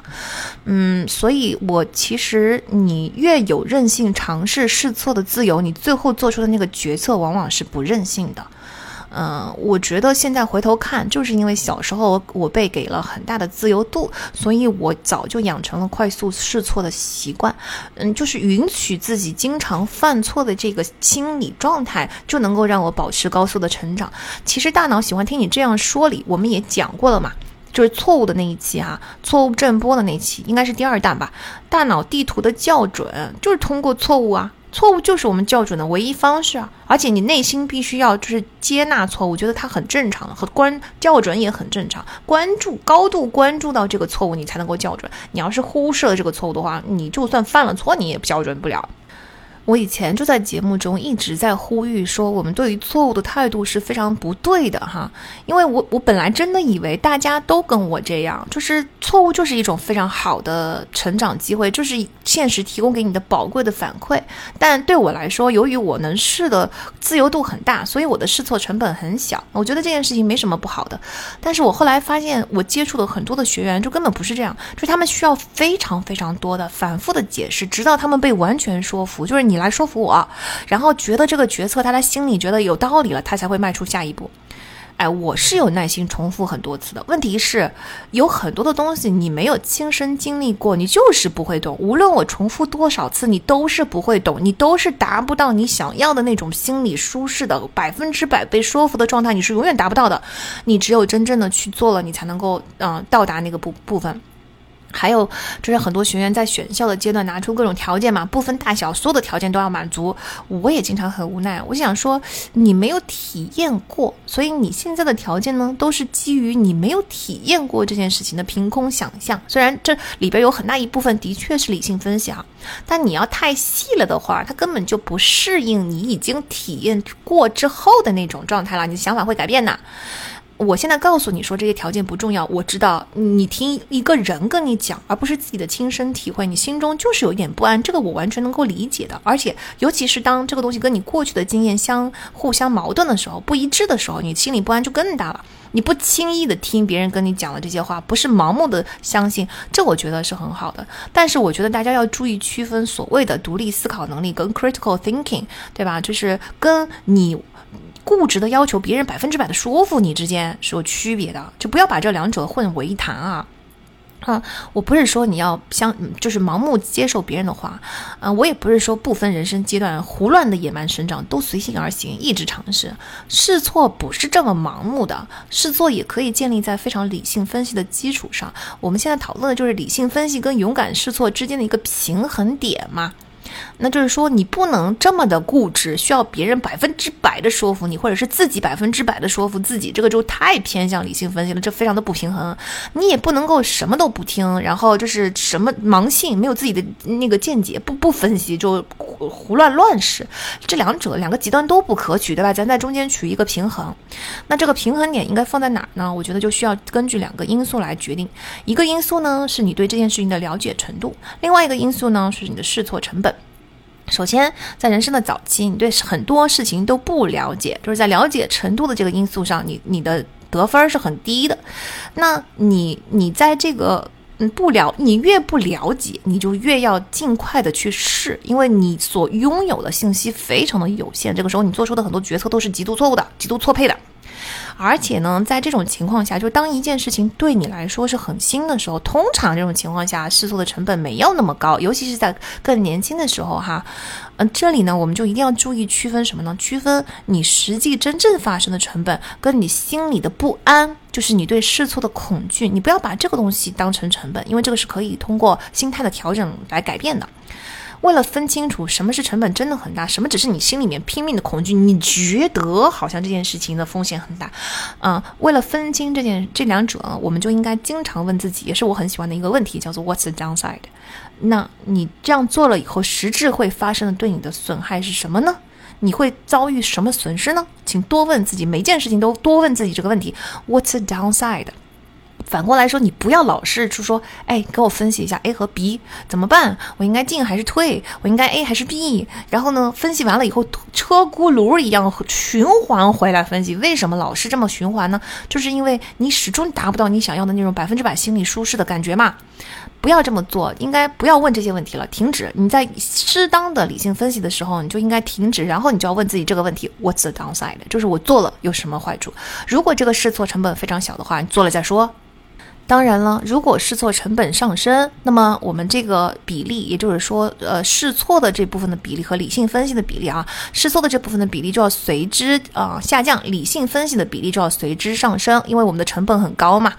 但是我觉得最终最高，我们应该把天花板设在七十，都不要超过七十。就是你不要期望百分之百安全在做，百分之百说服，你甚至都不要期望百分之八十八九十的把握，都不要。任何有这么有把握的事情都不值得。得尝试都不怎么值得尝试，真的百分之八九十，这真的哈。如果说你真的这件事情很值得尝试，你就要接受它不可能有这么高的确定性。但凡有这么高的确定性，它的回报就不可能这么高，因为大家都知道了以后，大家都来了，对吧？回报就下降了，就这么简单的道理。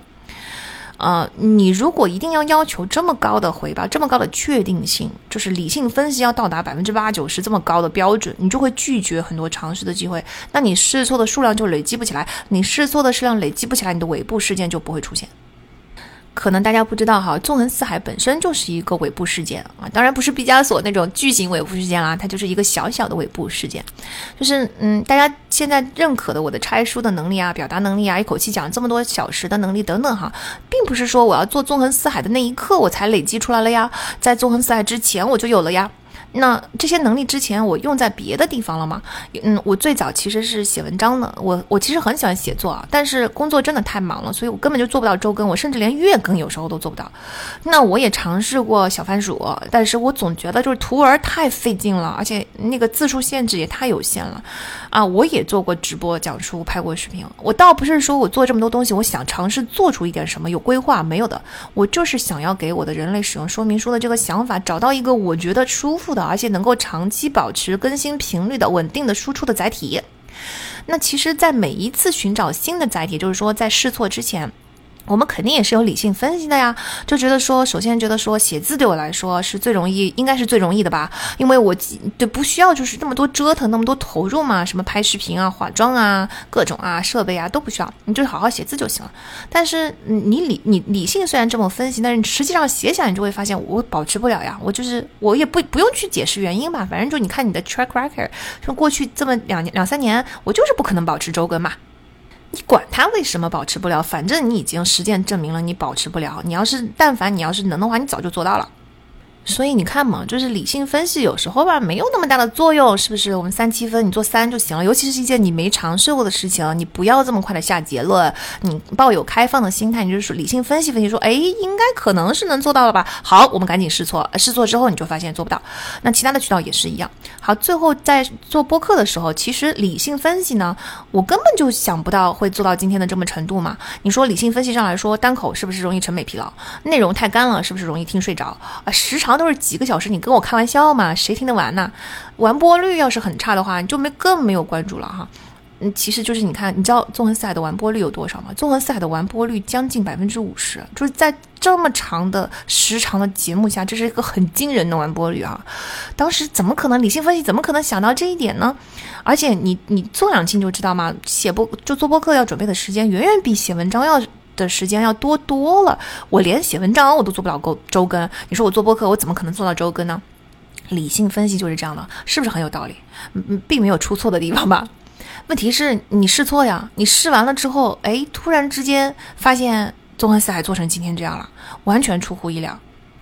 但你说他真的那么的出乎我的意料吗？并没有，因为我从来就是抱有一个什么都可能发生的心态呀。我我我对一件事情的决定就是问一个问题：What's the downside？就是我做做做播客这件事情有什么对我有什么损失呢？有什么坏处呢？你不就是花点时间，而且就算花点时间，它也不算百分之百的 downside，因为你把这一百本书做出来，你把人类使用说明书这件事情说出来，那你能把每一本书用几个小时讲透？难道对我自己本人来说，这个过程不不就是个人成长吗？没有益处吗？所以相当于基本上没有任何的 downside，没有任何的 downside 的事情，我为什么不先就做做看呢？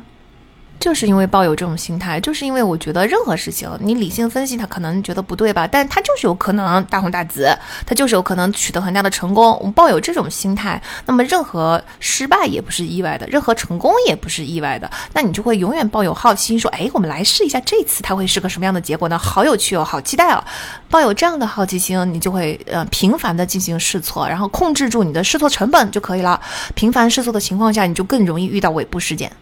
总结来说呢，就是咱都说过了嘛，试错有三步哈。第一步是进行一定量的理性分析，不要分析的太多，尤尤其是你不知道的事情就更不要分析。然后第二呢是评估试错成本，试错成本最越低，你就越应该尽快的去进行尝试。好，第三步前面没有讲过，第三步是你试错的时候应该分批。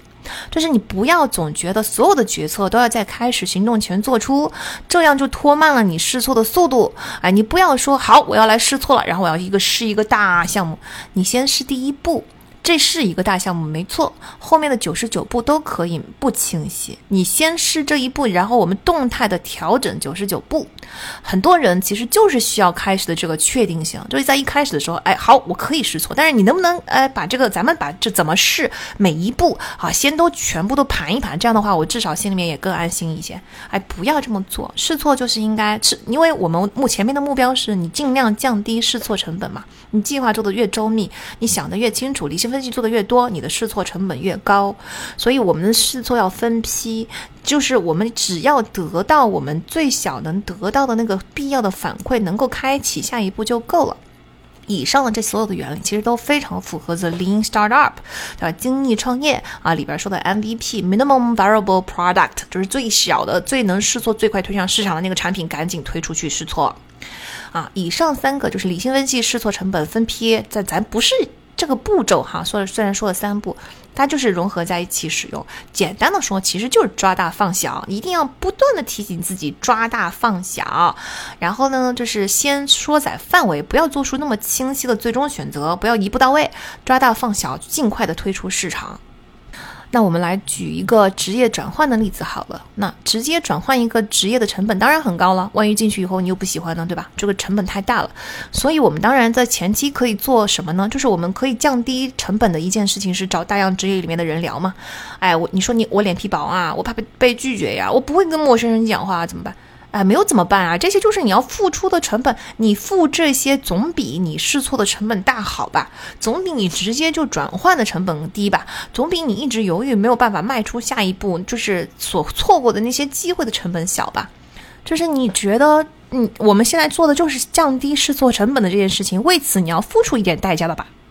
用这个心态呢，你如果能够付钱买得一些信息，这个时候就不要吝啬付钱啊。比如说，有些同学在考虑心理咨询师这个行业，那不要只停留在想，不要只停留在考虑啊。如果有靠谱的，你你觉得，当然大家好好的去分析一下靠不靠谱啊。如果有靠谱的，你就先听起来呀。你不要觉得说我们还没有做出转换的决定呢，就要开始上课了、学习了，这好像不太好吧？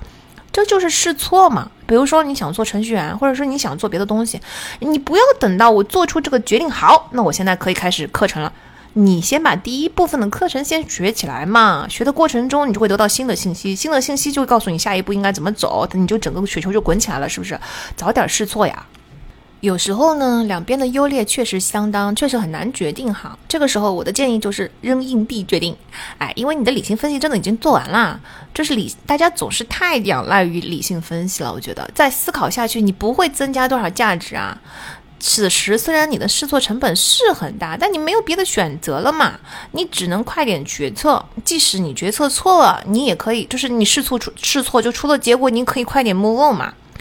我们不是说我们的决定要草率的做出的意思啊，就是说你要分清楚，理性分析是不是应该画一个句号了？你是不是已经开始车轱辘话来回说？你已经又开始兜回去了？如果你兜回去，就说明你能想的就已经全想完毕了，剩下的你心中的那一点不安是不可能通过理性分析消除的，不可能通过有人告诉你有些什么新的信息进来你就百分之百心里面满足的，不可能，就是不可能永远永远做不到绝对的安心。如果绝对安心的事情，就是往往这个机会别人早就已经比你更早的迈上去了，你根本轮不到你了。你要这么保守的话，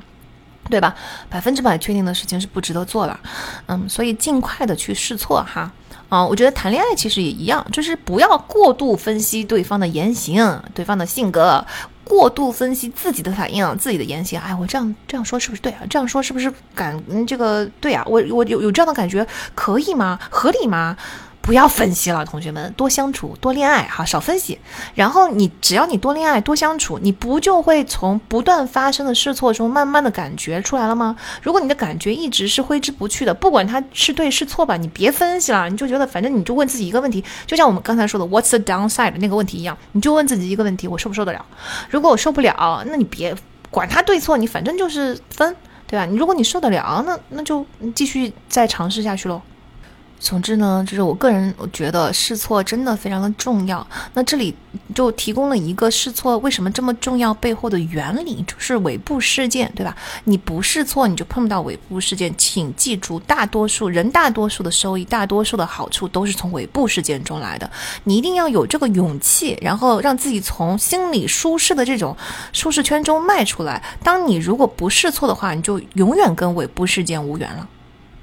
接下来我们就要来到第七条。那接下来其实从第七条开始，七八九十这四条呢，我觉得可以把它呃融合在一起讲哈。这样的话，相互之间更容易理解。我把这四条嗯融合之后，给大家起了个名字，叫做自由度基金。好，后面我们会知道为什么这是这个这个词儿是什么意思。我们先来看一下第七条，第七条叫做时间自由。作者说，时间自由是财富能带给你的最大红利。这是啥意思呢？也就是说，金钱的最大的价值不是更好的享受生活、享受或者社会地位的认可，或者想要什想什么就有什么的这种自由。金钱最大的内在价值是它能够赋予你掌控自己时间的能力。啊，我特别特别赞同这句话。我觉得在我们的文化下，大家往往高估稳定的价值，啊，高估金钱购买力的价值、享受的价值，而大大低估时间自由的价值。实际上，时间自由对一个人幸福感的影响非常的大，就是你能够掌控自己的时间这件事情，对你的幸福感影响极其的大。做一件自己讨厌的事情固然很痛苦，但是做一件自己喜欢的事情，但你却没有办法掌控时间，跟做一件自己讨厌的事情没有区别，还是很痛苦。我们都有这种体验嘛，对不对？一件自己本来很乐意做的事情嘛，别人要你做。而且要在他指定的时间之内做，你就万分不乐意了。哎，一方面我们被剥夺了自我选择的自由，另外一方面我们被剥夺了自我表达的自由。比如说这件事情我本来是自己想要做的，你跟我说你指定我做，这我就没有这种自我表达了，我就不能通过我的自由选择展示出我这个人是什么样了呀？你既剥夺了我自由选择的权利，你又剥夺了我自我表达的权利，你整个就简直就完全否定了我这个人。这件事情不痛苦吗？这也可以从另外一个角度，我之前的节目中就讲过了，为什么我在投行会觉得既快乐又痛苦哈？就是其实说实话，在至少在美国投行的那段时间，我并不讨厌它，我甚至有时候会很享受就做这些事情的过程，因为毕竟在刚刚进投行做小朋友的时间，我的成长是很迅速的嘛。那投行的各种培训对我来说也是有就是提升作用的嘛。然后同事们也是很聪明的嘛，就是总之还是有很多让我高兴的事情，让我喜欢的事情的。但是确实它的时间实在是太长了，而且你的。时间完全不是你自己的，就是就做一件，它就符合刚才所说的做一件自己喜欢的事情，但是你完全没有办法掌控时间，你的时间永远都是公司的，都是客户的。这个时候其实跟做一件自己讨厌的事情没有区别，就是这就是痛苦的来源。道理很简单，很容易懂哈。但是我觉得很多人都是深深的认同这个道理，但是却不知行合一。比如说，很多人工作跟生活是分不开的，即使下班了，还在工作的状态中，或者说你在选择工作的时候，仍然还是以其他指标为准，那下意识的把时间自由排在后面。也就是说，大家心里面都认为时间自由非常的重要，但是实际上，你你做出来的行为，你是不是把时间自由排在最前面，排在很前面呢？没有啊。时间自由应该排在我满足了我基本生存需求之后，这个是非常非常重要的事情。但显然大多数人的排布并不是这么排的，是吧？我当然理解，工作并不是任我们选嘛，就不是说我想要时间自由我就能有时间自由。但是我觉得我们一定要提醒自己，就是在有得选的时候，其实你也没有排队啊，这个优先级。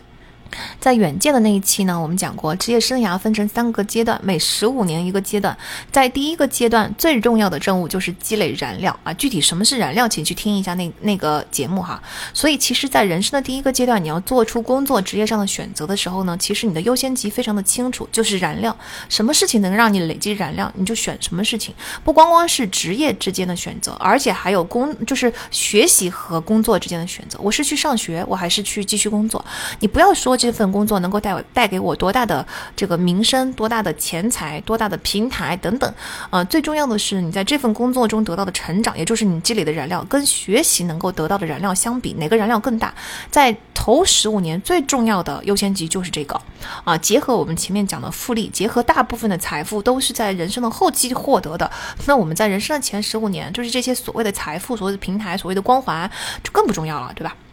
那这是我们通过燃料这个标准来做出判断。现在换成时间自由这个标准也是一样的，就是我们做出的所有的职业选择都是为了获得更大的时间自由。前面说过了嘛，时间自由应该成为满足基本的生活需求之后。最最最大的一个优先级，因为这件事情对你的幸福感就是要影响非常的关键。就算你做了喜欢的事情，那些乐趣一旦你失去了时间自由，那些乐趣你也再也得不到了。但它是不是应该排在任何事情前面啊？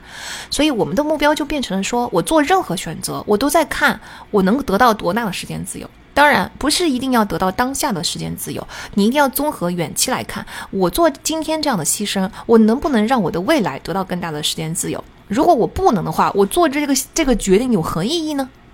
听上去似乎大家不会做这么愚蠢的决定哈。你是说我现在选择一份很累的工作，不也是为了就是那个好好赚钱，然后早点退休？早点退休不就是以后的时间自由？对，理论上来说，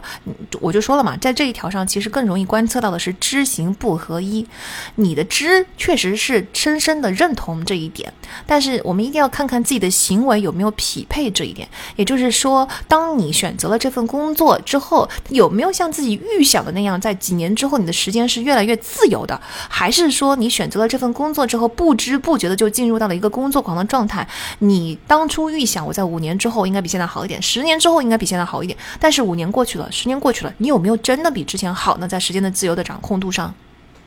所以第七条时间自由，我觉得真的非常非常的重要，大家一定要记住，我们在做出选择的时候，一定要把这一条的优先级放得很高，并且不断的去检验自己有没有知行合一。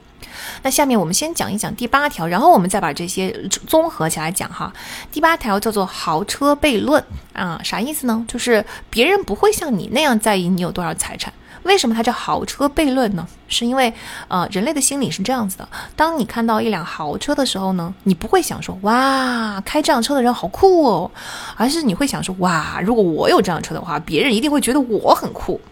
这就是一个悖论，就是既然你不觉得开车的人酷，既然但是那你怎么会觉得当你自己在开这辆车的时候，他人觉得你会酷呢？这不就是一个矛盾吗？这就是一个悖论。但是这确实就是人类的心理，就是我看到别人拥有好的东西，其实我说实话，我羡慕的不是这个人，我羡慕的是他拥有那些东西。也就是说，我们羡慕的其实是一种状态，跟这个人是没有什么关系的。我他并不能从我们这里得到尊敬跟喜爱啊，是他拥有这些东西的那个状态让我们羡慕。然后我们把它套在了自己的身上。我希望我拥有这些东西的时候，我觉得别人就会尊敬我，别人就会喜爱我。你看，这就是一个悖论。这个悖论在财富这一方面，就是特别应该引起我们的重视，因为我们在追求财富的时候，其实很多时候是在追求背后，背后是他人的尊重跟羡慕。真的不光光是这个享受本身，这两点一定要分开来。我们想追求的是一种社会地位，想追求的是社会地位提升了之后心里的那种满足劲儿，是别人的尊重，是别人的认可。但是豪车悖论却告诉我们，你得到的认可不像你想象的那么多，会比你想象的少很多很多。你觉得你得到的这些东西，别人会尊重你、喜爱你、认可你，但实际上不会，因为你也没有在喜爱、尊重、啊认可这个人本身，你爱的是他拥有这些豪华的东西的状态。其实，在我的主页中也有一个跟豪车悖论差不多的现象哈，那我们就叫它哈佛悖论好了。就是当你知道一个人是名校毕业，比如说哈佛毕业的时候，当然你会高看他一眼哈。但是其实我们给予这样的人的实际的实质的机会是不会比嗯跟他差不太多，但不是哈佛的那些学校的人的机会差很多的。就是说你的这种所谓的感觉跟实际之间是产生了一个很大的错配的，呃，除非你们公司真的就只招哈佛这一所学校的人。但是只招一所学校的人，哪怕这所学校是哈佛，实际上是一个非常不理性的招聘策略。因为学校，大家理性的人都知道，一个学校不一定会出产非常多的优秀的人才，不一定每一个人都是优秀的人才。你宁可把不同的顶尖的学校的顶尖的人才放在一起，然后从中取最优，这才是理性的招聘政策。如果一个公司真的只招哈佛的人的话，那么这里边有很大的一部分就是想要利用哈佛的这个光环。那这种招聘。其实也不是我们想要的那种真正的有质量的、长期的，呃，长期能持续的招聘，对吧？总之呢，就是 point 就是我们其实是理性的人，我们不会因为这个人仅仅是因为你出生、你毕业于这个学校，就嗯给予你非常大的优优势，给予你更多的机会。我们都知道，最终还是要看你这个人的表现。只不过呢，在听到哈佛这个名号的时候，我觉得，哦天呐，你是哈佛的，我觉得好羡慕，你好厉害哦。这就是哈佛悖论，跟豪车悖论是一样的，就是你以为当你拥有了这个光环之后所得到的东西，跟你实际中所能得到的东西之间是有非常大的差距的。我觉得，就是任何有光环的东西都存在这个悖论。比如跟豪车相似的那些豪宅啊、头等舱啊、奢侈品啊、各种所所谓的这个精英光环啊等等啊，是人们看到这些东西的时候，看到你拥有这些东西的时候，表面上是会表现出一种敬畏和羡慕，但是他们内心深处羡慕的和敬畏的并不是你这个人，也不会因此尊重你这个人，他们羡慕的是那种拥有的状态，然后他们羡慕的眼神中投射的是自己，就是如果我能拥有这些东西，我觉得我就能够得到羡慕、爱慕和尊重。嗯，所以其实我们知道了这个悖论之后呢，对于这一类这所有的这些光环类的、奢侈类的、豪华类的这些消费，我觉得我们都要分清楚，它有两种价值啊，一种是这些商品本身、服务本身能够给你带来的享受、实用价值，这部分呢，就是有别人看到跟没有别人看到，有没有知道你有有这件东西，它是一模一样的，没有任何变化的。比如说坐头等头等舱就是舒服，那肯定的。但是你还在衡量这个舒服感的真正的价值的时候，你首先要问自己说：那如果没有人知道我坐飞机是坐头等舱，那它对我的价值到底是多少？这个部分才是真正的实用价值。另外一部分就是我们说了，被人知道了之后，心里满足心里的那种虚荣心的那种满足感，这个所谓的价值，我们把它叫叫做豪车价值好了，对应前面的豪车悖论。那我们用实例来分析一下好了，我们就来举高铁的商务座的例子吧。商务座的价格是二等座的大概四到五倍。所以短途的话，其实也就是几百块钱。那在这种几百块钱，其实我们都是花得起的，是吧？那所以我们拿这个例子来看，要不要花这笔钱好了。所以商务座跟那个二等座的区别是什么呢？首先肯定是舒服，但是如果你是短途的话呢，这点舒服的程度也没有那么的重要吧。第二呢，当然是商务座安静。我觉得安静对于很多人来说，可能是一个很高的价值。就是商务座也有人在大声打电话、打游戏，但是这个时候确实也可以让乘务员去制止一下。嗯，然后第三点。呢，是因为你不能预测堵车的程度嘛，所以你会提前到达高铁站。那在像上海虹桥这种大的站，它是有那种商务座的呃贵宾室的。这个贵宾室确实比外面就是熙熙攘攘的人流，然后找不到位置坐，就是嗯，在那种环境下，可能差别还是很大的。呃，有一说一啊，因为我觉得就是高铁的这个贵宾室营造出来的差别差距，其实比机场营造出来的要大很多。所以在这一点上，嗯，高铁的这个贵宾室的价值是应该比飞机的那个贵宾室的价值要高很多了。因为其实，在机场候机的时候，哪怕不去贵宾室，有时候我觉得环境也不是那么的差哈。然后第四呢是商务座不用排队检票，你可以优先进去啊。所以就是反正我们就这么一分析吧。以上一二三四加加在一起，你觉得能给你增加多少享受体验呢？如果你觉得这些加在一起能够把我的乘车体验翻一倍，其实翻一倍已经挺多的了，我觉得。但那跟票价翻了四到五倍相比，性价比是不是还是很低呢？嗯，可能有人听到这里觉得说，那做每件事情、做每个消费都要这么计较的话，就是不够有钱喽。有钱的话还用分析、还用计较这些吗？直接买就是喽，要买多少就买多少。啊，首先呢，刚才做一二三四的分析，其实并不是说我们每次都是这么分析，我们只是为了让大家更加明白哈，我们这个是怎么回事儿。很多时候你做的决策就是一种综合的感觉，就是脑子里面电光火石之间，直觉已经帮你把这些分析都做完了啊，不需要这么一二三四。那更重要的呢是啊，财富不等于钱。你刚刚说的是有钱，够有钱把什么东西都买了，是有钱，但是它不等于财富。财富实际上是你没有花出去的钱，你花出去的钱，你就不再是你的钱了。这就是为什么我们在豪车悖论下，在有豪车悖论存在的这些消费品上，我们其实是要去审视我们该不该花这笔钱的，因为每次你花出去的钱，就是你财富的减少。这就是第九条，财富是你看不见的那些东西。很多人对财富的理解是相反的，就是我有几百万可以随便花，这就是财富。但是这跟百万富翁的定义完全正好是相反的。很多人做出错误的决策，就是因为分不清财富和有钱。有钱就是你有钱花，就是别人眼里看得到你的花费，跟你的收入水平、消消费水平都是相关的。你有这点收入，你决定要支付这个消费水平，你买了这个房，你买了这个车，你穿了这个衣服，你买了这个包，这些就是有钱。你开豪车就是有钱。但是财富呢，是别人看不到的东西，因为所有别人看得到的东西都是消费品，已经消费出去的。既然已经消费出去了，它就不是你的财富。所以财富天然的就是所有别人看不到的东西，这就是第九条。长久以来，我们对钱的认知真的就是这样子的，就是觉得钱就是用来花的，是吧？所以财富等于没有花掉的钱，这这件这条这一条就是很不直观。由于它很不直观，我们就总是会错误的认识认识到这件事情。我觉得这这要结合刚才我们说的第七条，就是金钱的最大的内在价值是时间自由，结合起来更容易去理解。财富是大家看不到的东西，没有花出去的钱。嗯，因为他要购买的东西，它不是一个有形的东西，它真正要购买的东西是时间自由。对时间的灵活掌控就是你的无形财富。除了我们前面说过，你对时间有掌控之后，你的幸福指数会飙升之外，如果你没有时间有太多的掌控权的话，你就不得不接受那些对你来说不够好的机会，是不是？那如果你有足够的时间呢，你就可以等待更好的机会降临。啊，就跟我们那个亲爱的玉玲姐 Lucy Liu。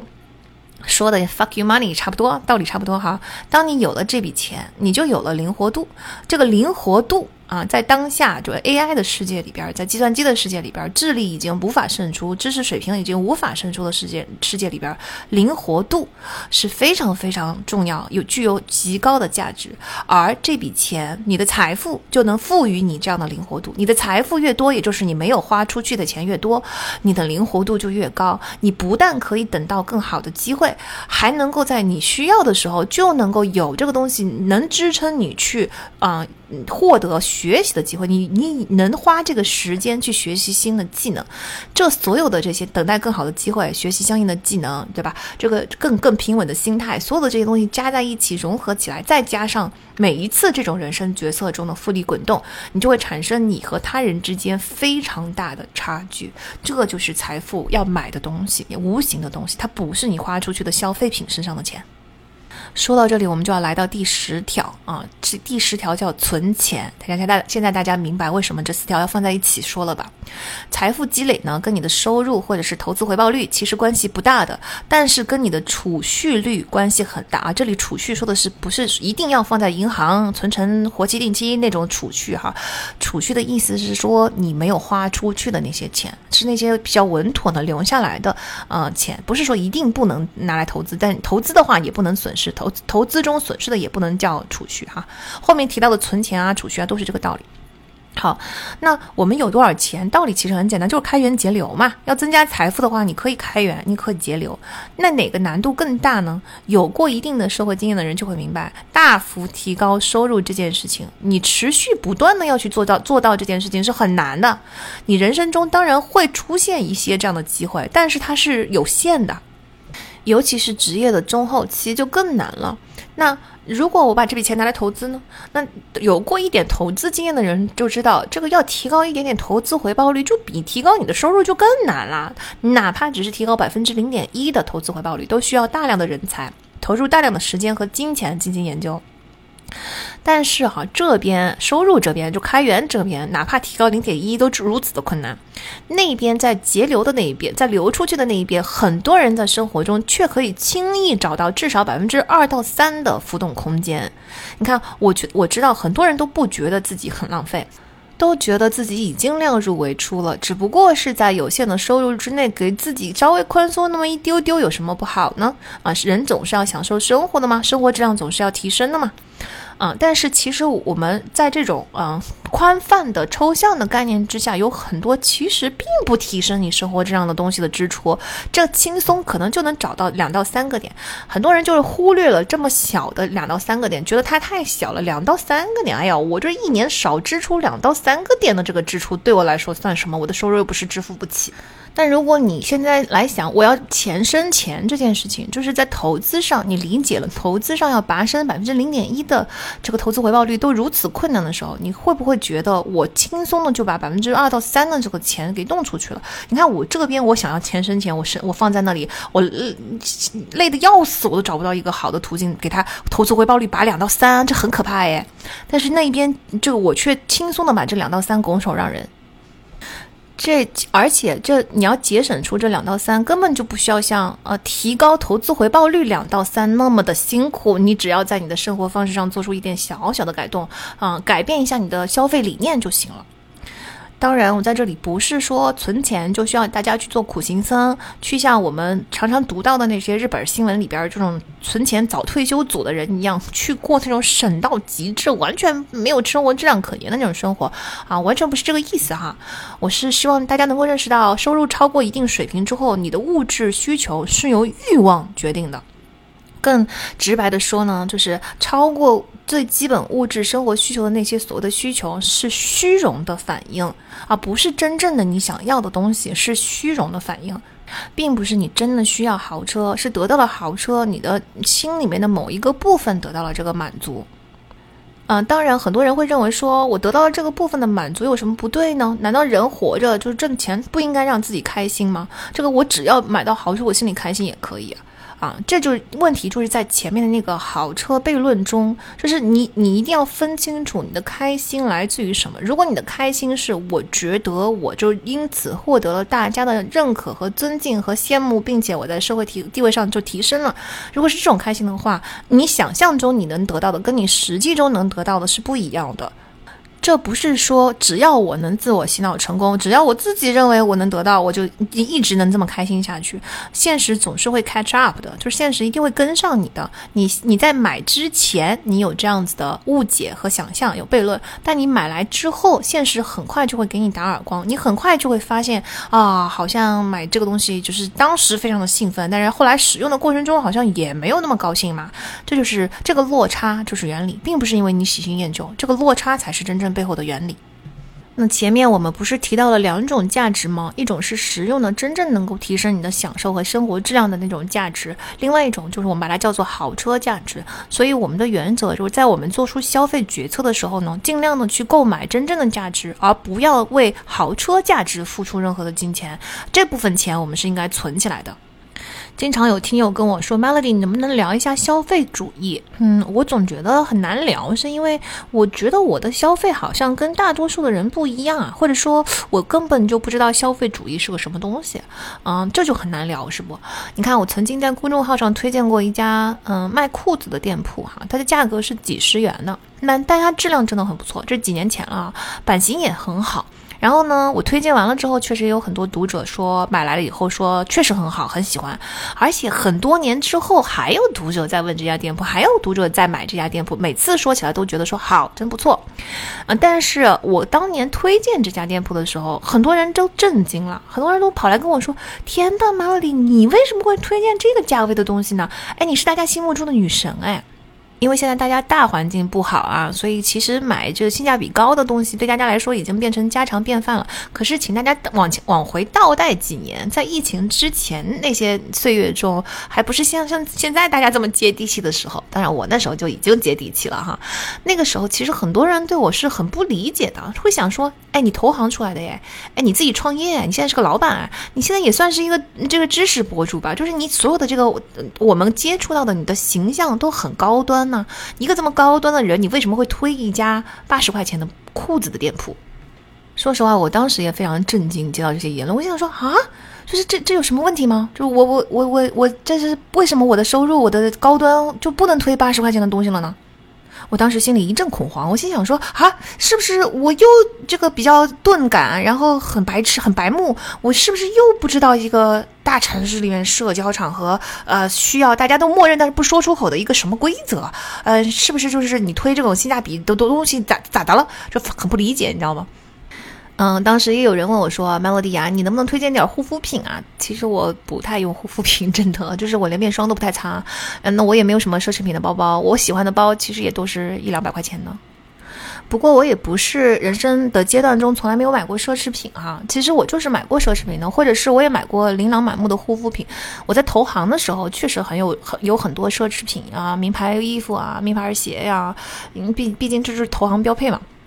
那其中有很大一部分是因为 peer pressure，但确实也有一部分是要满足我当时的虚荣心的。那我买过就是著名牌子的所有的眼影，就包圆所有的系列，买过无数口红的色号，就这些都是。有一种就是我买得起又没有多少钱的那种心态，然后但是哈，恰巧就是因为那段时间在投行，这些东西给我带来的虚荣心上的满足，在这个行业，尤其是在香港投行，赤裸裸的，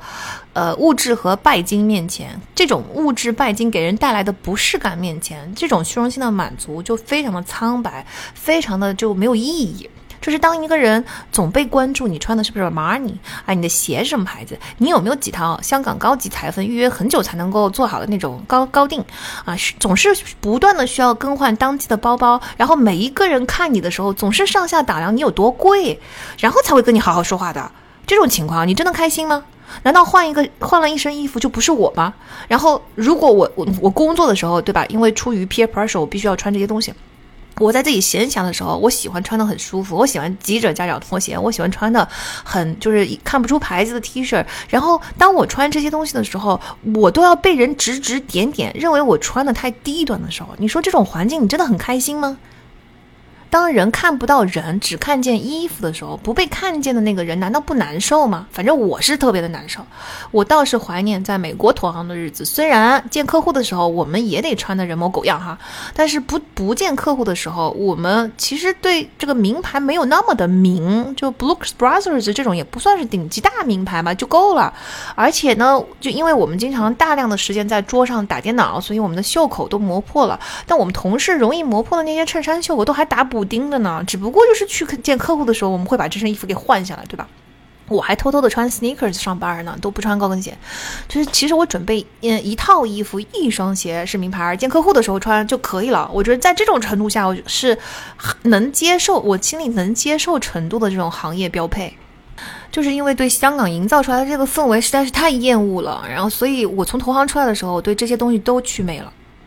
也有可能一部分是因为我小时候过得非常的天然朴素，但是很快乐，就是让我童年很快乐这件事情。我可能已经在节目节目里面提了八百遍了吧。那我从小就很朴素的小镇来到了物质极度丰富的大城市之后，我却常常真的不觉得，觉得远不如小时候快乐。我甚至现在回家，我之前在节目里面不也说了吗？我觉得我在老家吃到的非常便宜，但是是当地农民种的东西，都质量都比在上海花很贵的钱吃到的有机超市里面的东西要好吃。所以，大概我在这些经历中，经常能够被提醒到说，嗯，物质享受这件事情跟钱的多少，并不一定是成正比的。就是钱呢，它能不能买来快乐呢？它在能满足基本需求的时候，就它帮助你满足了这些你基本需要的时候，它不是买来的快乐，它是去除了你的担忧，让你感到安心，也就是避免你陷入极端不快乐的状态。但那不是快乐，在此之上新增的东西才是快乐。那但是呢，当你满足了基本生活需求之后，钱能够给你买到的快乐，就算它能够买得到，那种快乐的天花板是很低很低的。我不知道大家有没有这种感受啊？就是你买你我花两百块钱买的包，然后它非常的能装，它的皮质很好看，五金也用的超级好，它也很好搭。然后我觉得我买到这个包，我我就感受到了一点点快乐，但是没有巨大的快乐哈。我很开心，我就觉得我好喜欢这个包，到现在我还是很喜欢。那这种快乐，如果你去仔细回味一下的话，跟你花两千块钱甚至两万块钱买到的包，它的快乐程度真的有那么大的差别吗？就是我花两千块钱买的包，我觉得它很好看，嗯，我也经常背，质量也非常好。哎，我得到的快乐其实跟买两百块钱的那个包的快乐是一样的。我卖两万块钱的包，其实快乐也是一样的，真的就是。所以你看，我这这就是我说的，钱能买到的快乐，它的天花板非常的低。你花两百块钱就能达到达到的天花板，你为什么要花两万呢？我觉得购物的快乐也要分两种，一种是拿到这个东西确实真的很开心，用它就很开心，真正提提高了生活品质；另外一种呢是纯粹的多巴胺驱动的买买买购物的本身的快乐。你把这两个者分开之后，其实你的消费的决策就会理性很多。比如说对我来说，真正能够提升生活品质的东西，就算它有一定的价格，我只要想到它能够给我提升生活品质的哪些部分，我就还是会花钱去买的。不是一定要就是特别生活实用那些小物件哈，就是美本身也是有价值的。如果你觉得你买到了一个，比如说艺术家的花瓶啊，或者一些很美的东西啊，一些没有什么实用，但是让你心情每天回家都变得很好的东西啊，它的价值也非常的高，这些都是值得去买的。但是这个部分就是它能够给你带来的真正的提高你的生活品质，真正给你带来快乐的东西这一部分。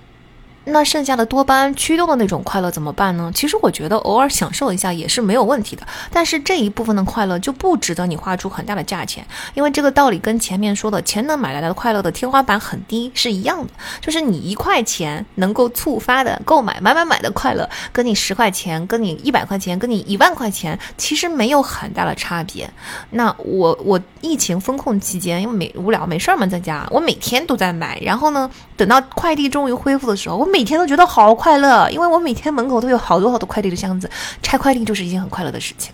但是我这些所有的这些东，每天买买买的这个东西，因为我知道我纯粹享受的就是买买买的快乐。这些东西到了以后，我不一定就是会用它的。那部分实用的价值、提升生活品质的价值并不一定很高，因此呢，在买买买的时候，我就尽量的买一些很便宜的东西，比如说几块钱的发卡，我可以买十几个、十几种。我也知道我不可能用这么多的发卡，但是我看到它五花八门的就开心啊。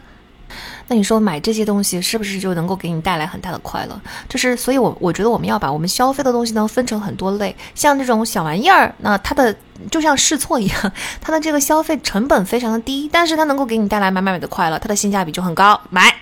啊，那些真正能够提升生活品质的东西啊，能够给你带来很好的品质提升，买。啊，剩下的那一些呢，就是你第一，你不要为已经到达天花板的东西付出额外的成本，这个就很不划算。第二，你不要为想象中很高，但实际上你得不到的豪车效应去支付很高的成本，这也很不划算。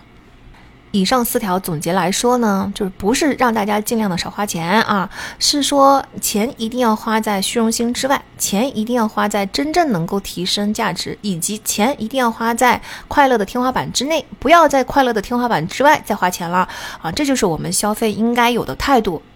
有了这个态度之后，就相当于什么呢？就相当于你的花钱效率提高了，大大提高了。什么叫花钱效率？就是你你在得到同样快乐的前提下花更少的钱。那反过来说，那你花每分钱的时候得到的单位快乐不就更高吗？这就是花钱效率的提升。我们在消费的时候，并不是一刀砍的说什么东西应该消费，什么东西不应该消费。哎，人你你应该应不应该买这么多化妆品？应不应该买这么多口红？这是不是浪费钱？还是说这就是提升？生活品质这种一刀切的标准是没有用的啊！我们的一我们的标准应该是你的花钱效率。如果买四十管口红对我来说是极大的快乐，而且对我来说这个成本很低，我觉得这个花钱效率很高，买为什么不买？反过来说，如果买啊十管就是价格没有那么贵的口红，已经给我带来了同等快乐，那我就不应该买四十管名牌口红，对不对？当你的花钱效率大幅提高的时候，你的支出就会大幅减少，但是你的生活品质、你的快乐程度却没有减少，甚至因为你花钱花的没有内耗、没有后悔、知行合一、北极星非常的亮，你更快乐了。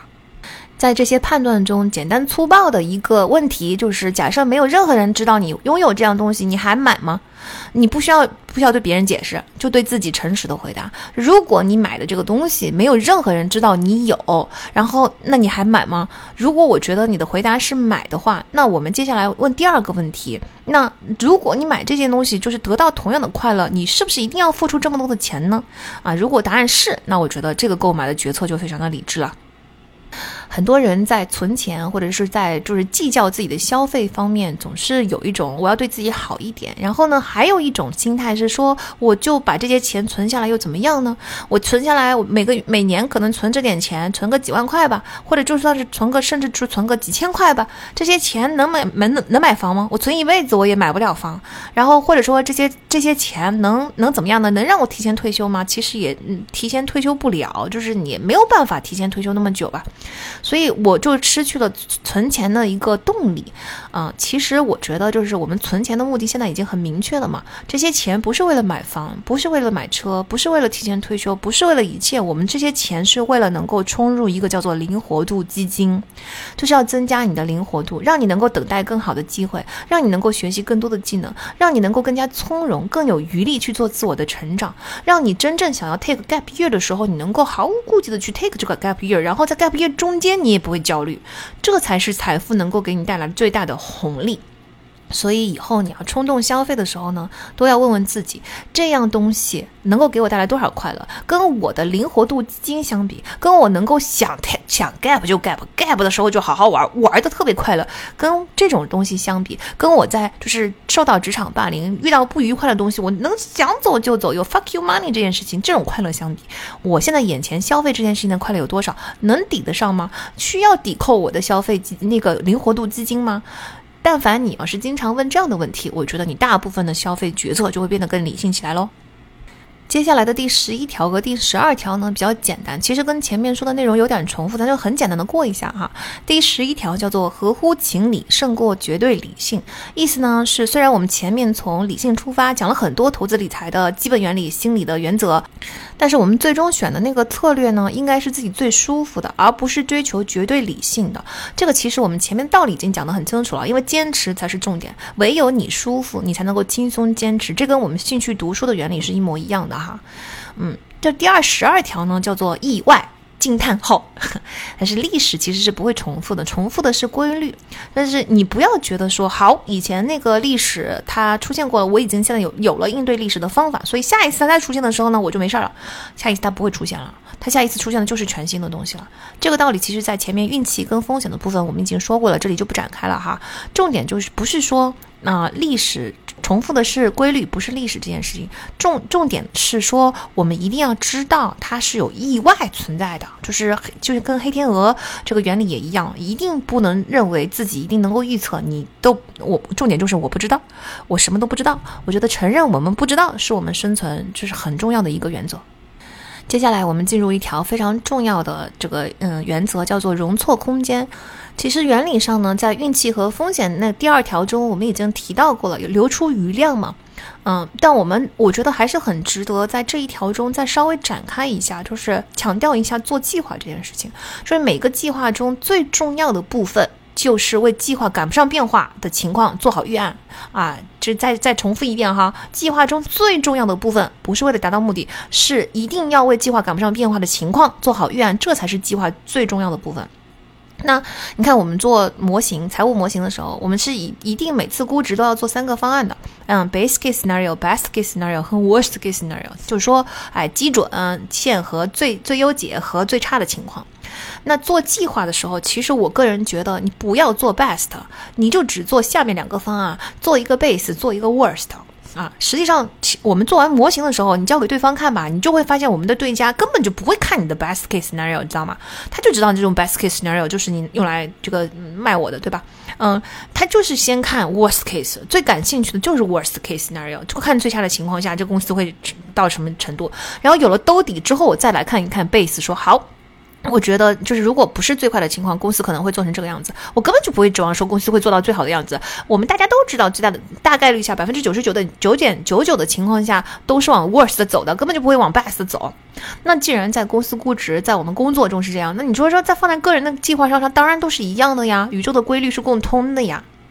好。原理是这样子的哈，但是大部分人做计划做的都是 best 跟 base，你看做反了，你们做的都是往上做的那一半，不是往下的这一半。而且一旦做出了这个计划之后，在心里面会下意识的把 best case 当成 base case，就是把最优当成基准，而把基准当成最坏。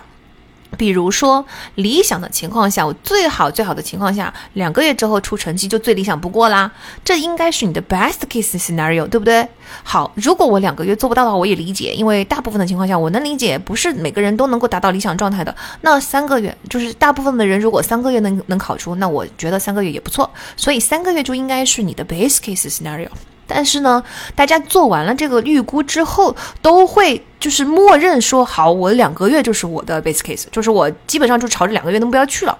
哎，那那那两个月是你的理想哎，是超出你预期的那个东西才叫才叫 best 呀。可是你看，大家是不是下意识的就把就是最优解变成了基准基准方案？好，当这个基准方案达不到的时候，你就会心里面有一种说啊，我预先的计划达不到了。好，我这一次我还能够嗯接受吧，因为我也知道大部分的人达不到两个月，但是我心里已经不开心了，你知道吧？就是已经有一种挫败跟失望的情绪积累起来了。接接下来呢，他就觉得说，那我能接受三个月，可是三个月在他的潜意识中、心理层面的暗示中，其实已经是 worst case scenario 了嘛，就是最差的情况了。当他连三个月都做不到的时候，这个时候就要破防了。他就觉得说，天呐，我就已经让过一次步了，就是现在三个月都做不到了，我我好焦虑啊，我好着急啊。你看，这就是做计划的问题，就这就是我学员中经常经常见到的问题。正确的计划是这样子的：首先，你应该纠正你的 base case 就是三个月，所以你绝对不可以按照两个月来做计划。两个月就是就是超出预期的部分，OK？最最最最起码就要预估，我一定要花三个月，至少要预备三个月。好，那么 worst case 并不是四个月哦，并不是只加一个月哦，而是你要很看个案，就是说有些人可能要六七个月，有些人甚至要两年呢。当然了，容错空间可以无休止的扩展下去，这样就很保守了，对吧？我们可以找个折中的点好了哈。四个月其实还是蛮理想的，你就比如说六个月吧。那如果我有六个月的容错，有有有多出三个月的容错空间，六个月内考出的概率虽然到不了百分之百，但是也相当高了。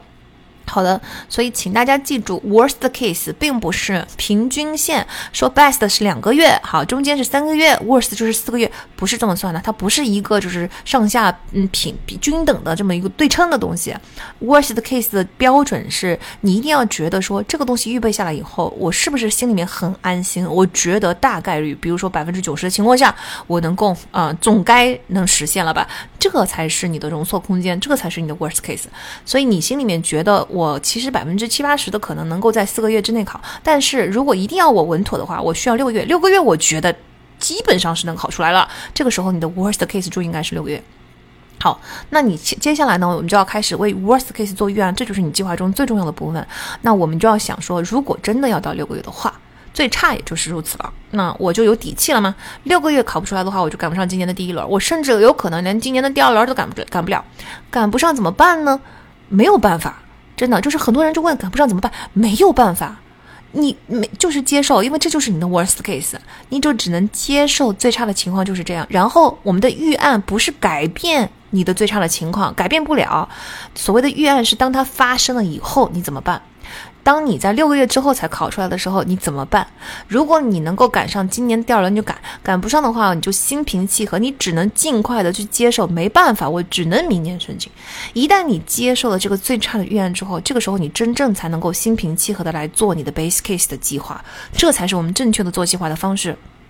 在做计划的时候，大家老是做错，就是老是把 best case 当成 base case，是为什么呢？其中我听到的最大的一句借口就是目标要定高一点。如果目标定不高的话，我最后一定会执行的不行嘛？哎，我们在刻意练习那一期里面讲过了，目标绝对不能定高一点。你定高一点，你所有的刻意练习都歪了，因为刻意练习就是要衡量你需要走的精确的距离，你的目标必须非常非常的精确，你才能够一点点的攻克。你一旦目标定的不准，全歪了。而且目标就是定的高高一点儿，就能逼出自己潜能这种事情啊，只有在你小时候才管用，请大家一定要修正一下。你看，又来了一个过去的经验，但现在不适用的情况吧？因为小时候你的自我认知没有那么成熟，你不知道自己底潜力的底线在哪里，一切都在探索期，要大量的试错，所以目标定高一点，也许能逼出来，这很很正常啊。再说了，你小时候你的神经元都没有削减完毕，所以你有这个物理条件能够逼出一些潜能。成年后，第一，你的自我认知应该很清晰了；第二，你的神经元都削减完毕了，没有多余的东西让你逼所谓的潜力了。你不要再给我搞目标高一点这一套了，你逼不出来的。你越逼越容易破防，越逼越纯纯属自找苦吃。我们应该说对自己的要求要严格，也就是说，我理性的说，我一天那个呃复习六个小时，算不算已经是我的极限了？真的诚实的面对自己。那你要告诉自己说，我能做到这个东西，我已经很努力了，我哪里不努努力了，对吧？我已经潜能很好了。如果我真的超过他的话，今天我能做到，但是我长期持续不下去呀。这才是你真正理性的目标，好吗？不要给我找什么目标定高一点，我就能够更好，不存在的。你想啥呢？想多了。目标定高一点，你也没有潜力。目标定高一点的结果就是自找苦自讨苦吃，然后呃容易破防，非常挫败，导致最后这个嗯执行的情况一塌糊涂。这里顺便再插入讲讲第四十四条，就是人是会变的。作者解释这一条说，坚持长期计划比你想象中的难很多，就是因为我们的目标跟想法总在改变，要接受你是会变的，而且可能会变得跟以前很不一样这件事儿哈。嗯，我再加一个细节，就是在你做计划的时候，在你做计划的一开始，你一定要认识到，当你开始做一件事情，你就开始在这件事情上成长。当你开始成长，你这个成长本身就会带来改变，你的这个带来的改变就会改变你最初的想法和目标。这是必然的事情，很多人就根本意识不到这一点，他们意识不到所有的这个过程，做计划的过程是动态的。很多人对动态的计划是感到非常不安心的，没有这个安全感，一定要在一开始的时候做出一个非常固定的东西，然后按照这个计划按部就班的执行下去。这又是一种偷懒，这又是一种低端局的努力，玩高端局的游戏。不要有这种幻想，好吗？嗯，所有的东西在开始之前，你对它都不了解。你一旦开始之后，你有了亲身经历，而不是别人告诉你经验。亲身经历，这些亲身经历一定会改变你对这些事情的看法，你有可能也会改变你的目标。这种是这个概率是很大的，一定会存在的。那你一定要跟着这个改变，随时调整你的计划，这才是最理性的，这才是高端局的玩法，好吗？这也符合我们前面说的，那产品要小，尽快推出市场，多试错，MVP，对不对？这就是动态的计划。哎，那是不是说我们没有办法做长期计划了？也不是，我觉得这是一种心理上、心态上的调整。就是长期计划可以做，但是你不要相信这个长期计划会完成。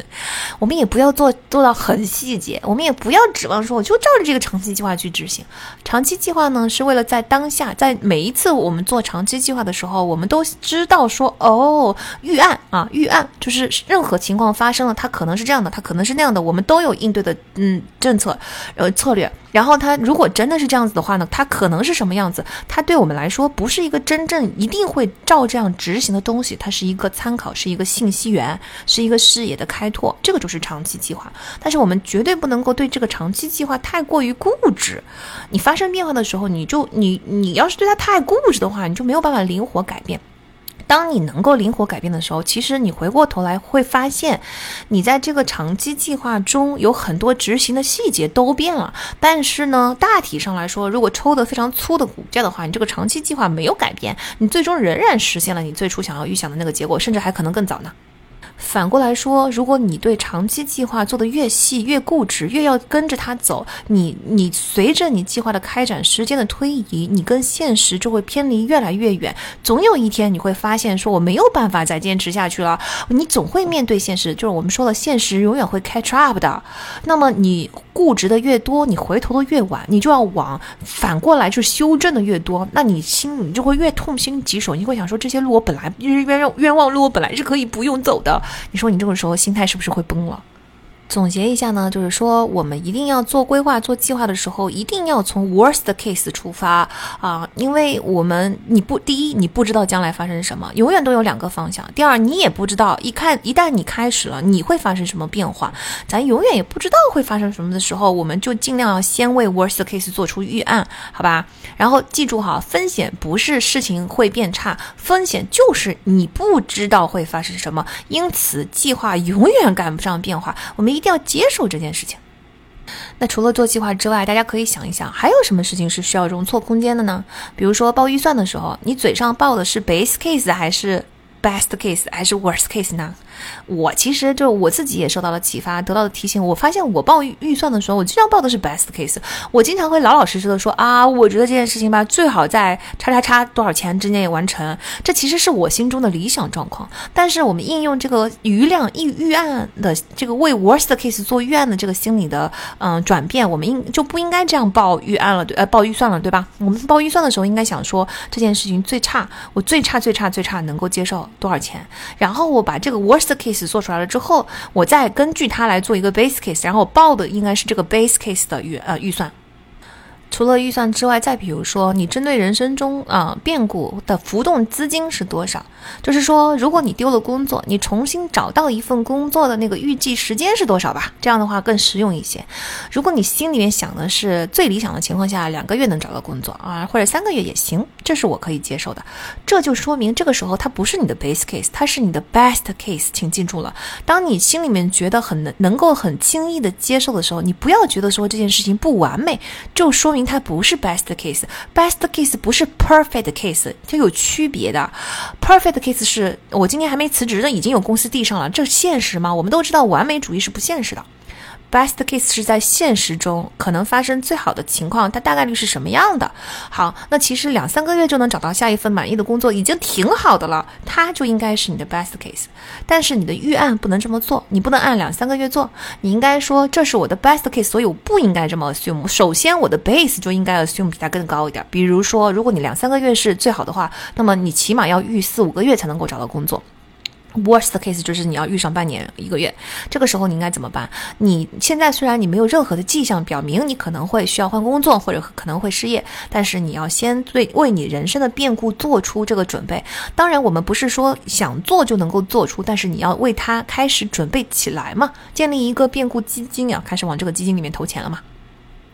还有一个嗯容错空间的概念叫做单点故障，这跟我们之前讲过的避免运营中的瓶颈是一个道理啊！不要让所有的运营的线都卡在一个人那里，或者卡在一个环节那里。你如果你念卡在这个地方，它就是瓶颈。好的运营就要把整个流程中所有的瓶颈找出来，把瓶颈去掉，就让每一环都有好多流啊。A 计划不行了就 B 计划，B 计划不行了就 C 计划。单点故障的道理是差不多的，就是一件事情在成功之路上有一个环节特别的。重要，所有其他的步骤都仰赖于这个环节的成功。那么一旦这个环节出了问题，就会一下子牵连一大片，后面所有的计划全都要改变，所有的计划都执行不下去了。这个就叫做单点故障。那我们就应该给这个单把所有的单点故障找出来，让整个计划中不存在单点故障这件事情，就是一种容错空间。这个跟前面做的计划是一样的，你会发现很多人我们做计划的时候，总是下意识的想着 best case 的时候，你就是一个单点故障，就很容易做出单点故障的计划。比如说，我希望我两个月之后考试，好，就算两个月不行，三个月行了吧？那三个月考试呢，我就按照三个月开始排后面的这个申请计划。然后，如果你只有这一套方案，你没有预案的话，那就是嗯，考试这件事情就是你的单点故障。一旦它不行，后面所有的计划全不行。好，一旦考试不行，申请就不行；一旦申请不行，你对自己整个职业发展，你未来明年要做些什么事情？你后你其实是没有计划的，你知道吗？你你的计划就是明年这个时候我要去读书了，所有的一切都落空了，整个人真的很容易崩，很容易破防。你不要不要把自己逼入绝境嘛。我们说了，不要老是给自己制造这种逼入绝境的潜潜潜在的情况。单点故障就是不要。如果我三个月考不出来，这没关系，我有 Plan B。如果我四个月考不出来，没关系，我有 Plan C。这个就是去掉了单点故障。其实单点故障在生活中很常见哈，尤其是在企业在商业的运营中。我记得我以前在节目中好像说过吧，嗯，讲过一个案例，说是一个创业公司，它已经很成熟了，很成功，活过了前五年，反正呢已经变成了领域头部的一家公司。它谈成了一笔大单，一旦这笔大单完成呢，公司就能够跃升一个等级，而且这个大单的合作对象绝对是行业巨头哈。大单的这个市场呢也是蓬勃发展，需求旺盛。总之，从理性分析上来说，这个项目绝对是没有什么问题。但是呢，诶，意外来了，是吧？我们就说了，你永远不知道发生啥。这个项目就是比预想中拖了更久的时间，也就是说，公司的资金迟迟无法回笼。哎，我们不是说资金无法回笼就产生现金流的问题，我们公司就死了没有啊？这个公司确实是预料到的，但是他没有预料到这么多的 worst case 哈。他就是说，好，我稍微晚一点回笼没关系，我还在继续推进这个计划。但是任何事情呢是这样子的，有点生活阅历的朋友就懂。任何事情如果一旦拖得太长，中间就已必然一定会发生变故。你不想什么，它偏来什么。这个时候，他由于这个项目拖得太长，此时发生了第二个意外事件。这个意外事件乍一看是一个非常好的事件，也就是这个公司所处的行业的需求，因为某一个技术的变革，或者说某一个政策的变动，突然之间暴增了。你说？行业变好了，暴增了，你行业的头部，这对你来说不是利好的消息吗？问题就在于它暴增的程度太高之下，这个公司没有资金，因为它过去几年在做这个大项目上没有投入资金去扩充自己的生产线，它一下子就没有办法满足客户这么多的订单需求，因此客户就纷纷转向其他对家，他连老客户都失去了，他没有这个现金流了，公司一下子就倒了，这就是没有容错空间。就是他并不是没有，嗯，把项目拿走了，拿负债去做这个项目啊，并不是，而是他把他的现金流撑得太满了，他把所有的钱、所有的资金都调去做这个项目了之后呢，他把自己的就是现在目前已经有的生产线能够满足目前客户的需求的这个 capacity 算得太满了，他算的是 best case scenario，是不是？他没有算 worst case scenario，他没有为他的 capacity 留出容错空间啊，这就是这家公司很可惜的，就在一个意外来临的时候，突然。之间就我们说了嘛，你不知道什么东西会一下子把你的容错空间一扫而空，所以我们容错空间最好要设在一个合适的范围内哈。很多其他的行业中，你也会发现有很多类似的例子啊。比如说在能源行业，你就会发现有一些这个体供应商，他就是他所有的东西，公司所有的押宝都压在一个产品上。但是呢，在新能源这个行业里边，技术革新是发生的非常快的。如果你不是一边在这个新产品上，另外一边持续投入 R&D 去开发新产品，或者说你在原来的这个产品的基础上去做出一个容错空间的话，那么你这个单有产品就会成为你的单点故障。一旦这个单点故障爆发，所有的事情，所有仰赖于它的所有的事情，都会陷入一团糟，这个公司就做不下去。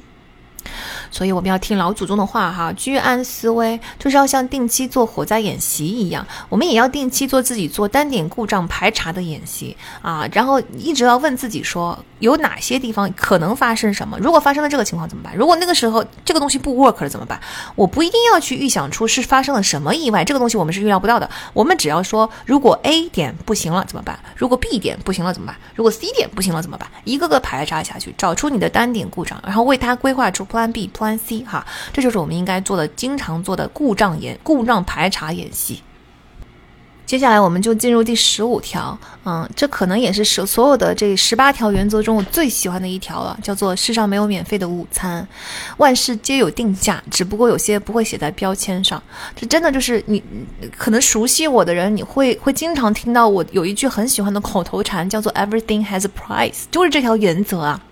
所以你如果你不意识到这一点的话，你真的会吃大亏。在我眼里看来，有很多人做出了非常看似非常愚蠢的人生决策，都是因为根本就不接受 everything has a price 这件事情。表面上好像接受了，但实际上你不接受的那个东西，你接受的只是标签上的价格，但是你没有想到还有很多不写在标签上的那些无形的价格，这个东西是很多人没有意识到的。在投资上，哈，这个无形的价格是什么东西呢？就是市场的波动，啊，只不过市场波动的这个代价并不写在标签上。比如说，就是当你当你就是在市场里边赔了百分之二十，投资赔了百分之二十，这个时候你会把它当成是一个价格，还是把它当成是一个损失？大部分的人肯定把它当成一个损失，对吧？觉得我投资我进股市是免费的，现在我做了这个决策之后，我就做错了，这是对我错误的一个惩罚。当你把这个你，当你就是人家需要你付这笔钱了，然后你把这笔钱当成一个损失，当成一个惩罚的时候，你心里面就会很不得劲儿，你就会很难很难受，然后你就会觉得就是很受挫，可能你就会做出更愚蠢的决策，甚至你可以你可能会离场啊。如果反过来，你把这个市场的动荡当成是无形的价格，everything has a price，就是你想要玩投资这个游戏，那么市场的波动就是你的代价啊，可能会有亏损就是你的代价。就是你在亏损的时候，你心里面就安慰说：好，我现在就是在付门票，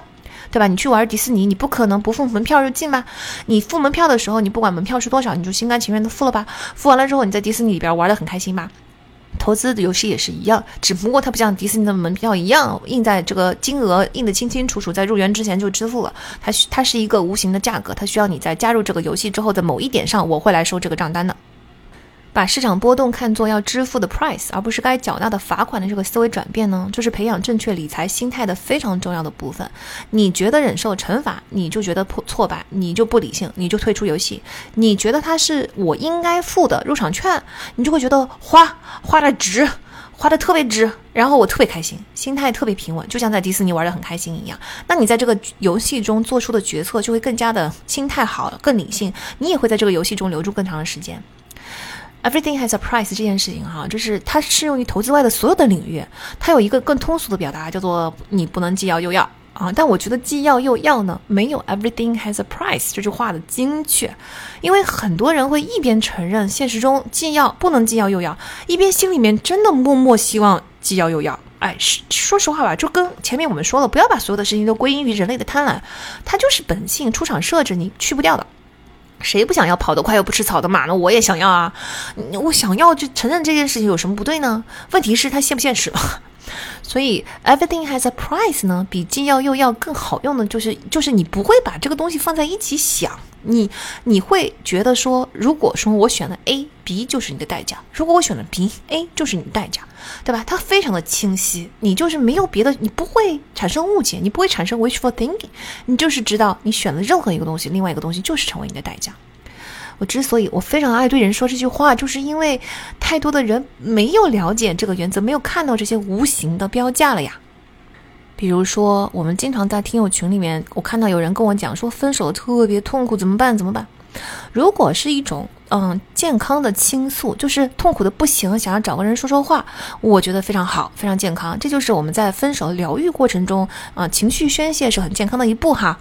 但是呢，在很多人问怎么办，在很多人后续的这些讨论的话话语中，我其实听出了一种期望，就是分手最好不要痛苦，希望有一种让痛苦消失的方法，希望有一种就是大家说出一些道理上的理性分析的原理来说服他，他不是犯错的那一方，他没有做错任何事情，所以他不应该受到这个惩罚。你看，那是不是就把分手痛苦当成了跟股市中我我赔投资赔了这个痛苦是一样的？你觉得这是你对你做的错误的惩罚？更痛苦的是，你觉得你自己什么错误都没有，但是你还在受到惩罚，那这这不是很痛苦吗？你啊，更比这更更更痛苦的是，你在为他的对方的错错误付出代价啊，这是你的惩罚，这个就更更更更痛苦啦。这种心态是非常错误的。分手要是不痛苦的话，你前面的恋爱就不可能是真爱。痛苦就是你真心爱过所需要付出的代价。那你是宁愿你一辈子都不知道爱是什么滋味，谈一段恋爱你完全都不真心付出，纯粹走个过场浪费时间，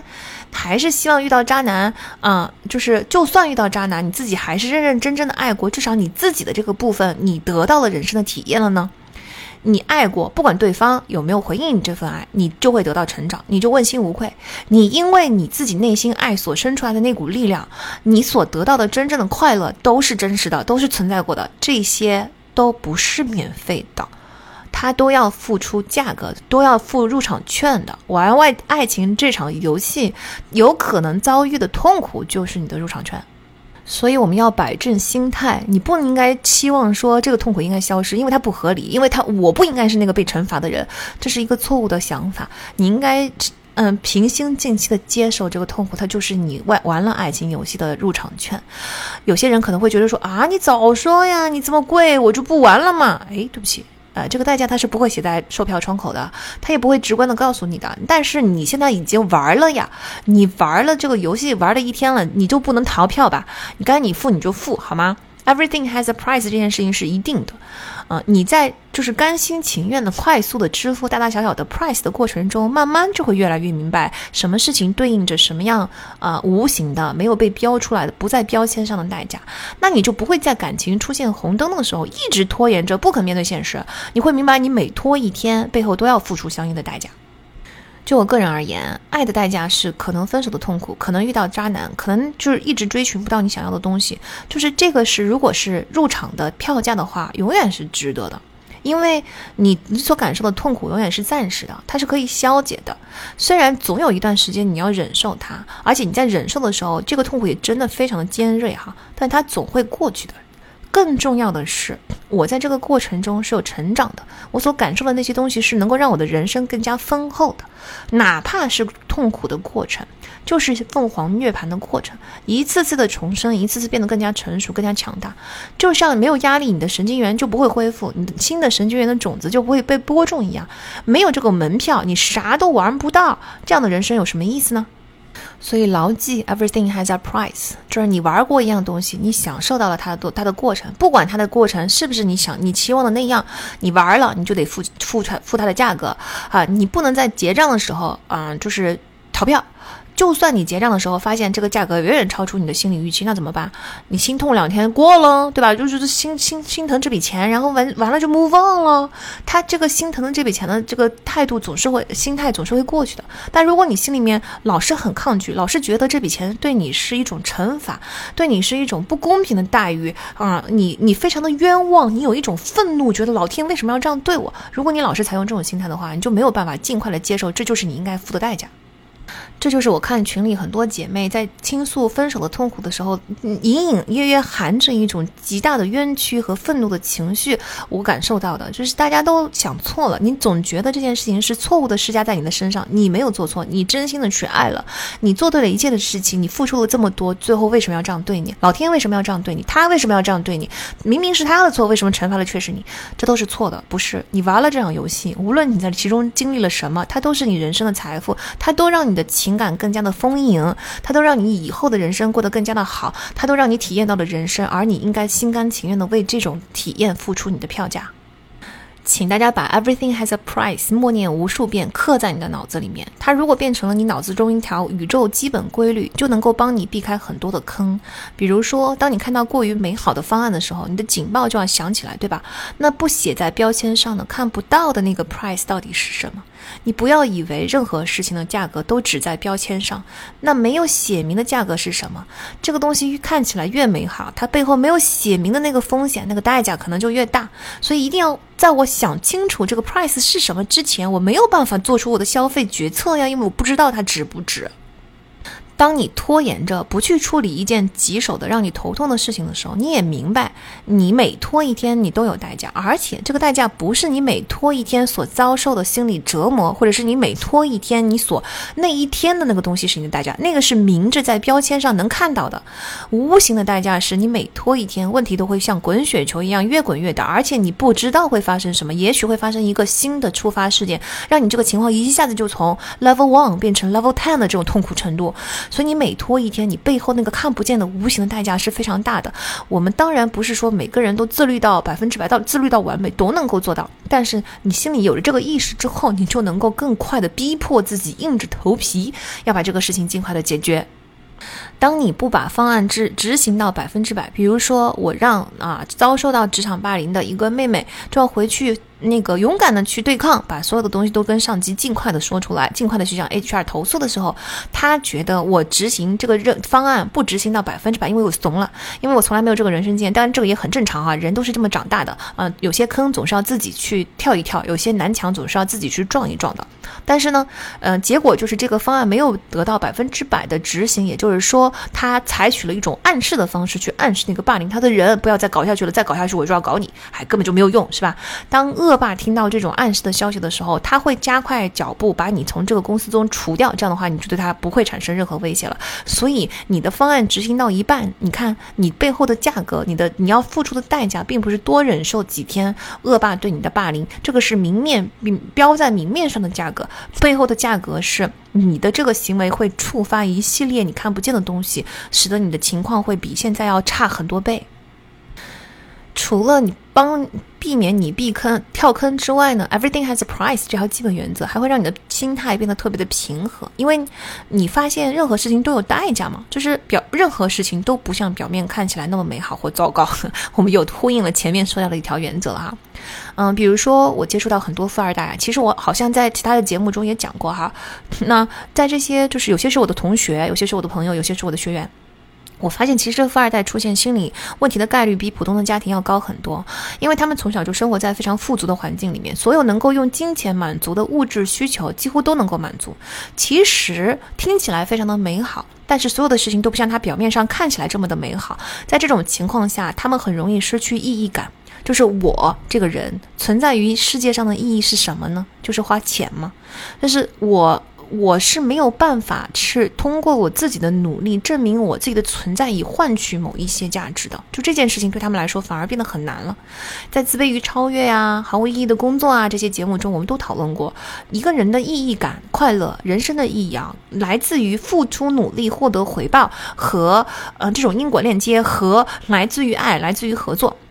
那如果说你现在不用努力也能够得到很多东西，它就剥夺了你创造的驱动力了，也大大减少了你爱和合作的机会。其实，啊，而且呢，他们的父母在他们小时候往往都在事业上升期嘛，所以陪伴真的很少，缺乏陪伴就会产生一系列的原生家庭的问题。再加上，如果财富的创造者主要是父母中的一方，那很可能造成一个非常不平等的夫妻关系。那无形中被压迫的那一方的痛苦，就算嘴上不说，但是会传递给孩子。总之，这一些都是他们要付出的代价。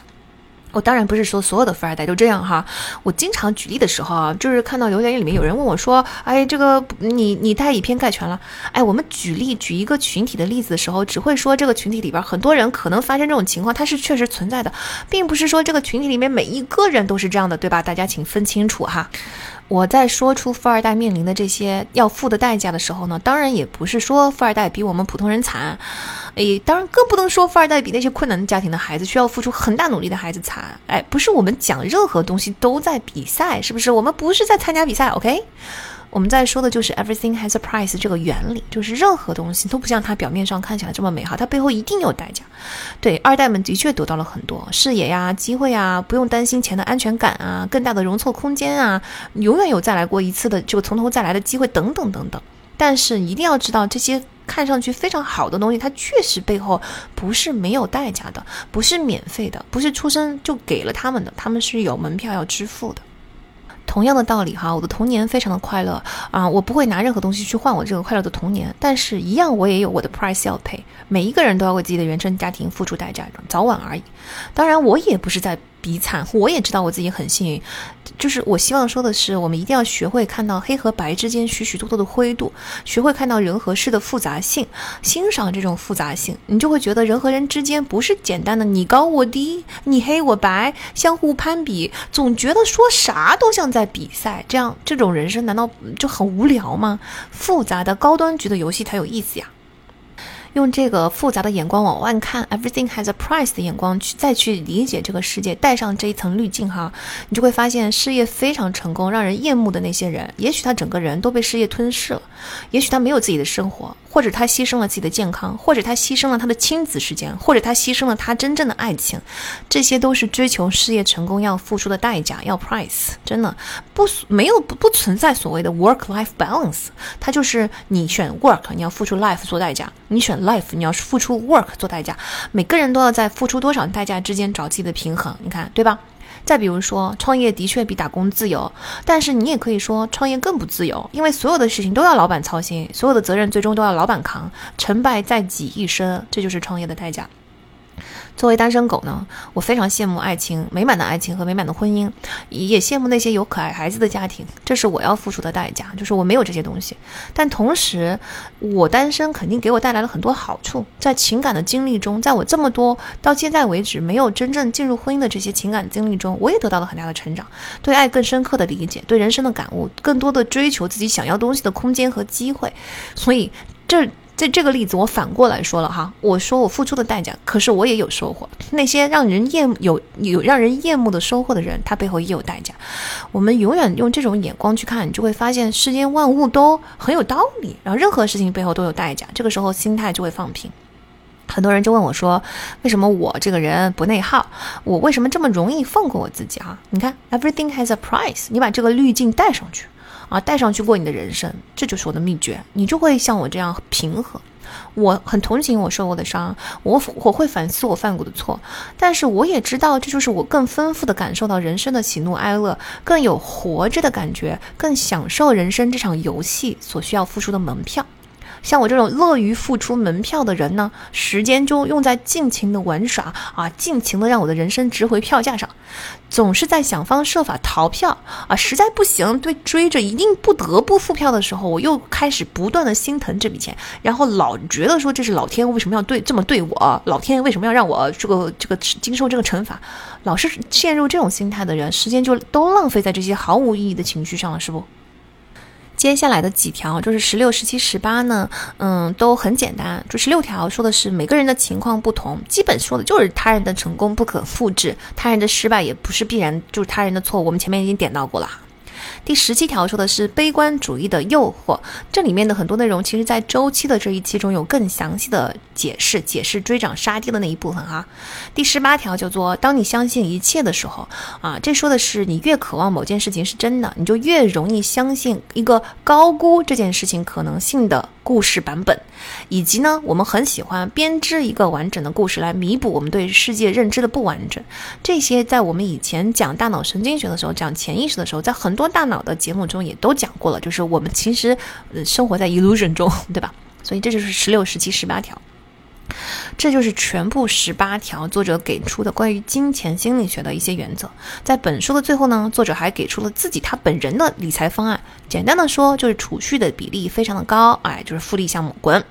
然后呢，流动资资金高于一般家庭的比例，他说除掉房产之后的百分之二十。因为作者认为我需要很大的容错空间，我需要能够半夜睡得着。我有一些理财的决策，比如说买房，这不是一个啊理性的理财决策，但是它能够给我带来非常大的安全感，它能够让我在每天晚上睡得着觉。所以呢，就应和呼应了他前面说的有一条原则，叫做你不要就是绝对追求绝对理性，我们的理财的方案一定是让自己舒服。的啊，但是相对又理性的那一些，这就比较容易坚持下去。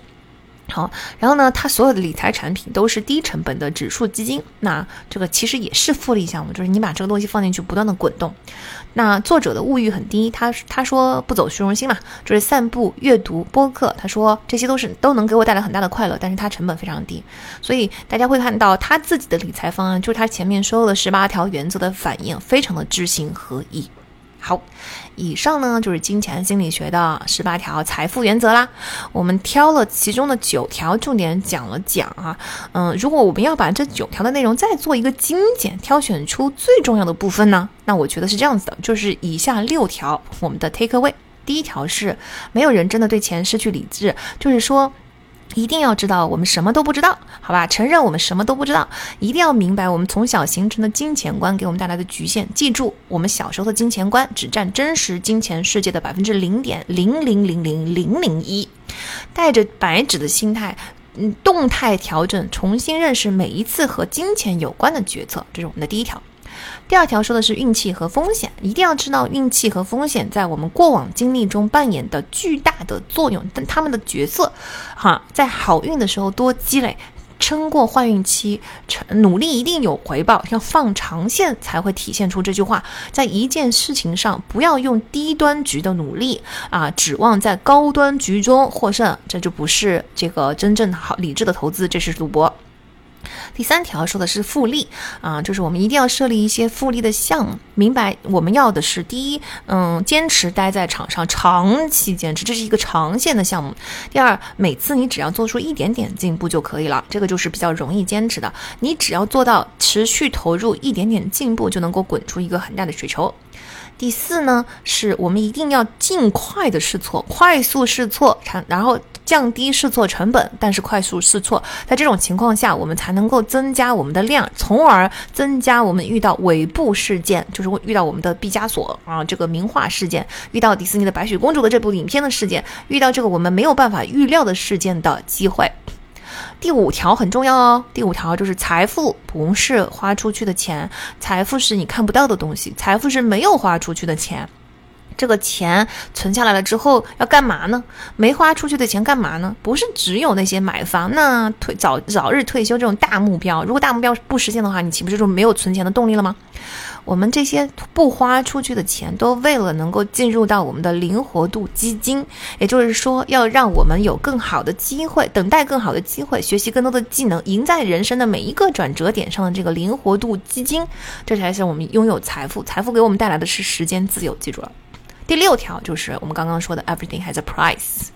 甘心情愿的去支付门票，不要老觉得它是对你的惩罚，不要老觉得人生在世上，我就是任何对我的损失、对我的痛苦、我遭遇的这个不顺，所有的东西都是我不应该受的。我老天为什么要对我这样？你用这样的心态，你过活过生活，就真的很容易痛苦，很容易内耗。这全部都是你玩人生这场游戏要付的门票嘛？啊，对待这些东西，你既然门票付都付了，是不是？那你就好好的可劲儿的玩就行了。好，以上就我觉得，如果我们要总结，从就是真正总结出六条的话，这就是我为大家总结的六条。那希望大家能够喜欢今天的节目，呃，老样子，如果要加入我们的读者群，或者是在其他的平台上看到我的其他的内容呢，请去看今天的 show note 啊，包括很多同学问我们的歌单哈，每每一期的歌单也可去 show note 中找，就能够找到获取我们歌单的方式。那我们这一期就先这样，我们读者群里见，以及下期再见，拜拜。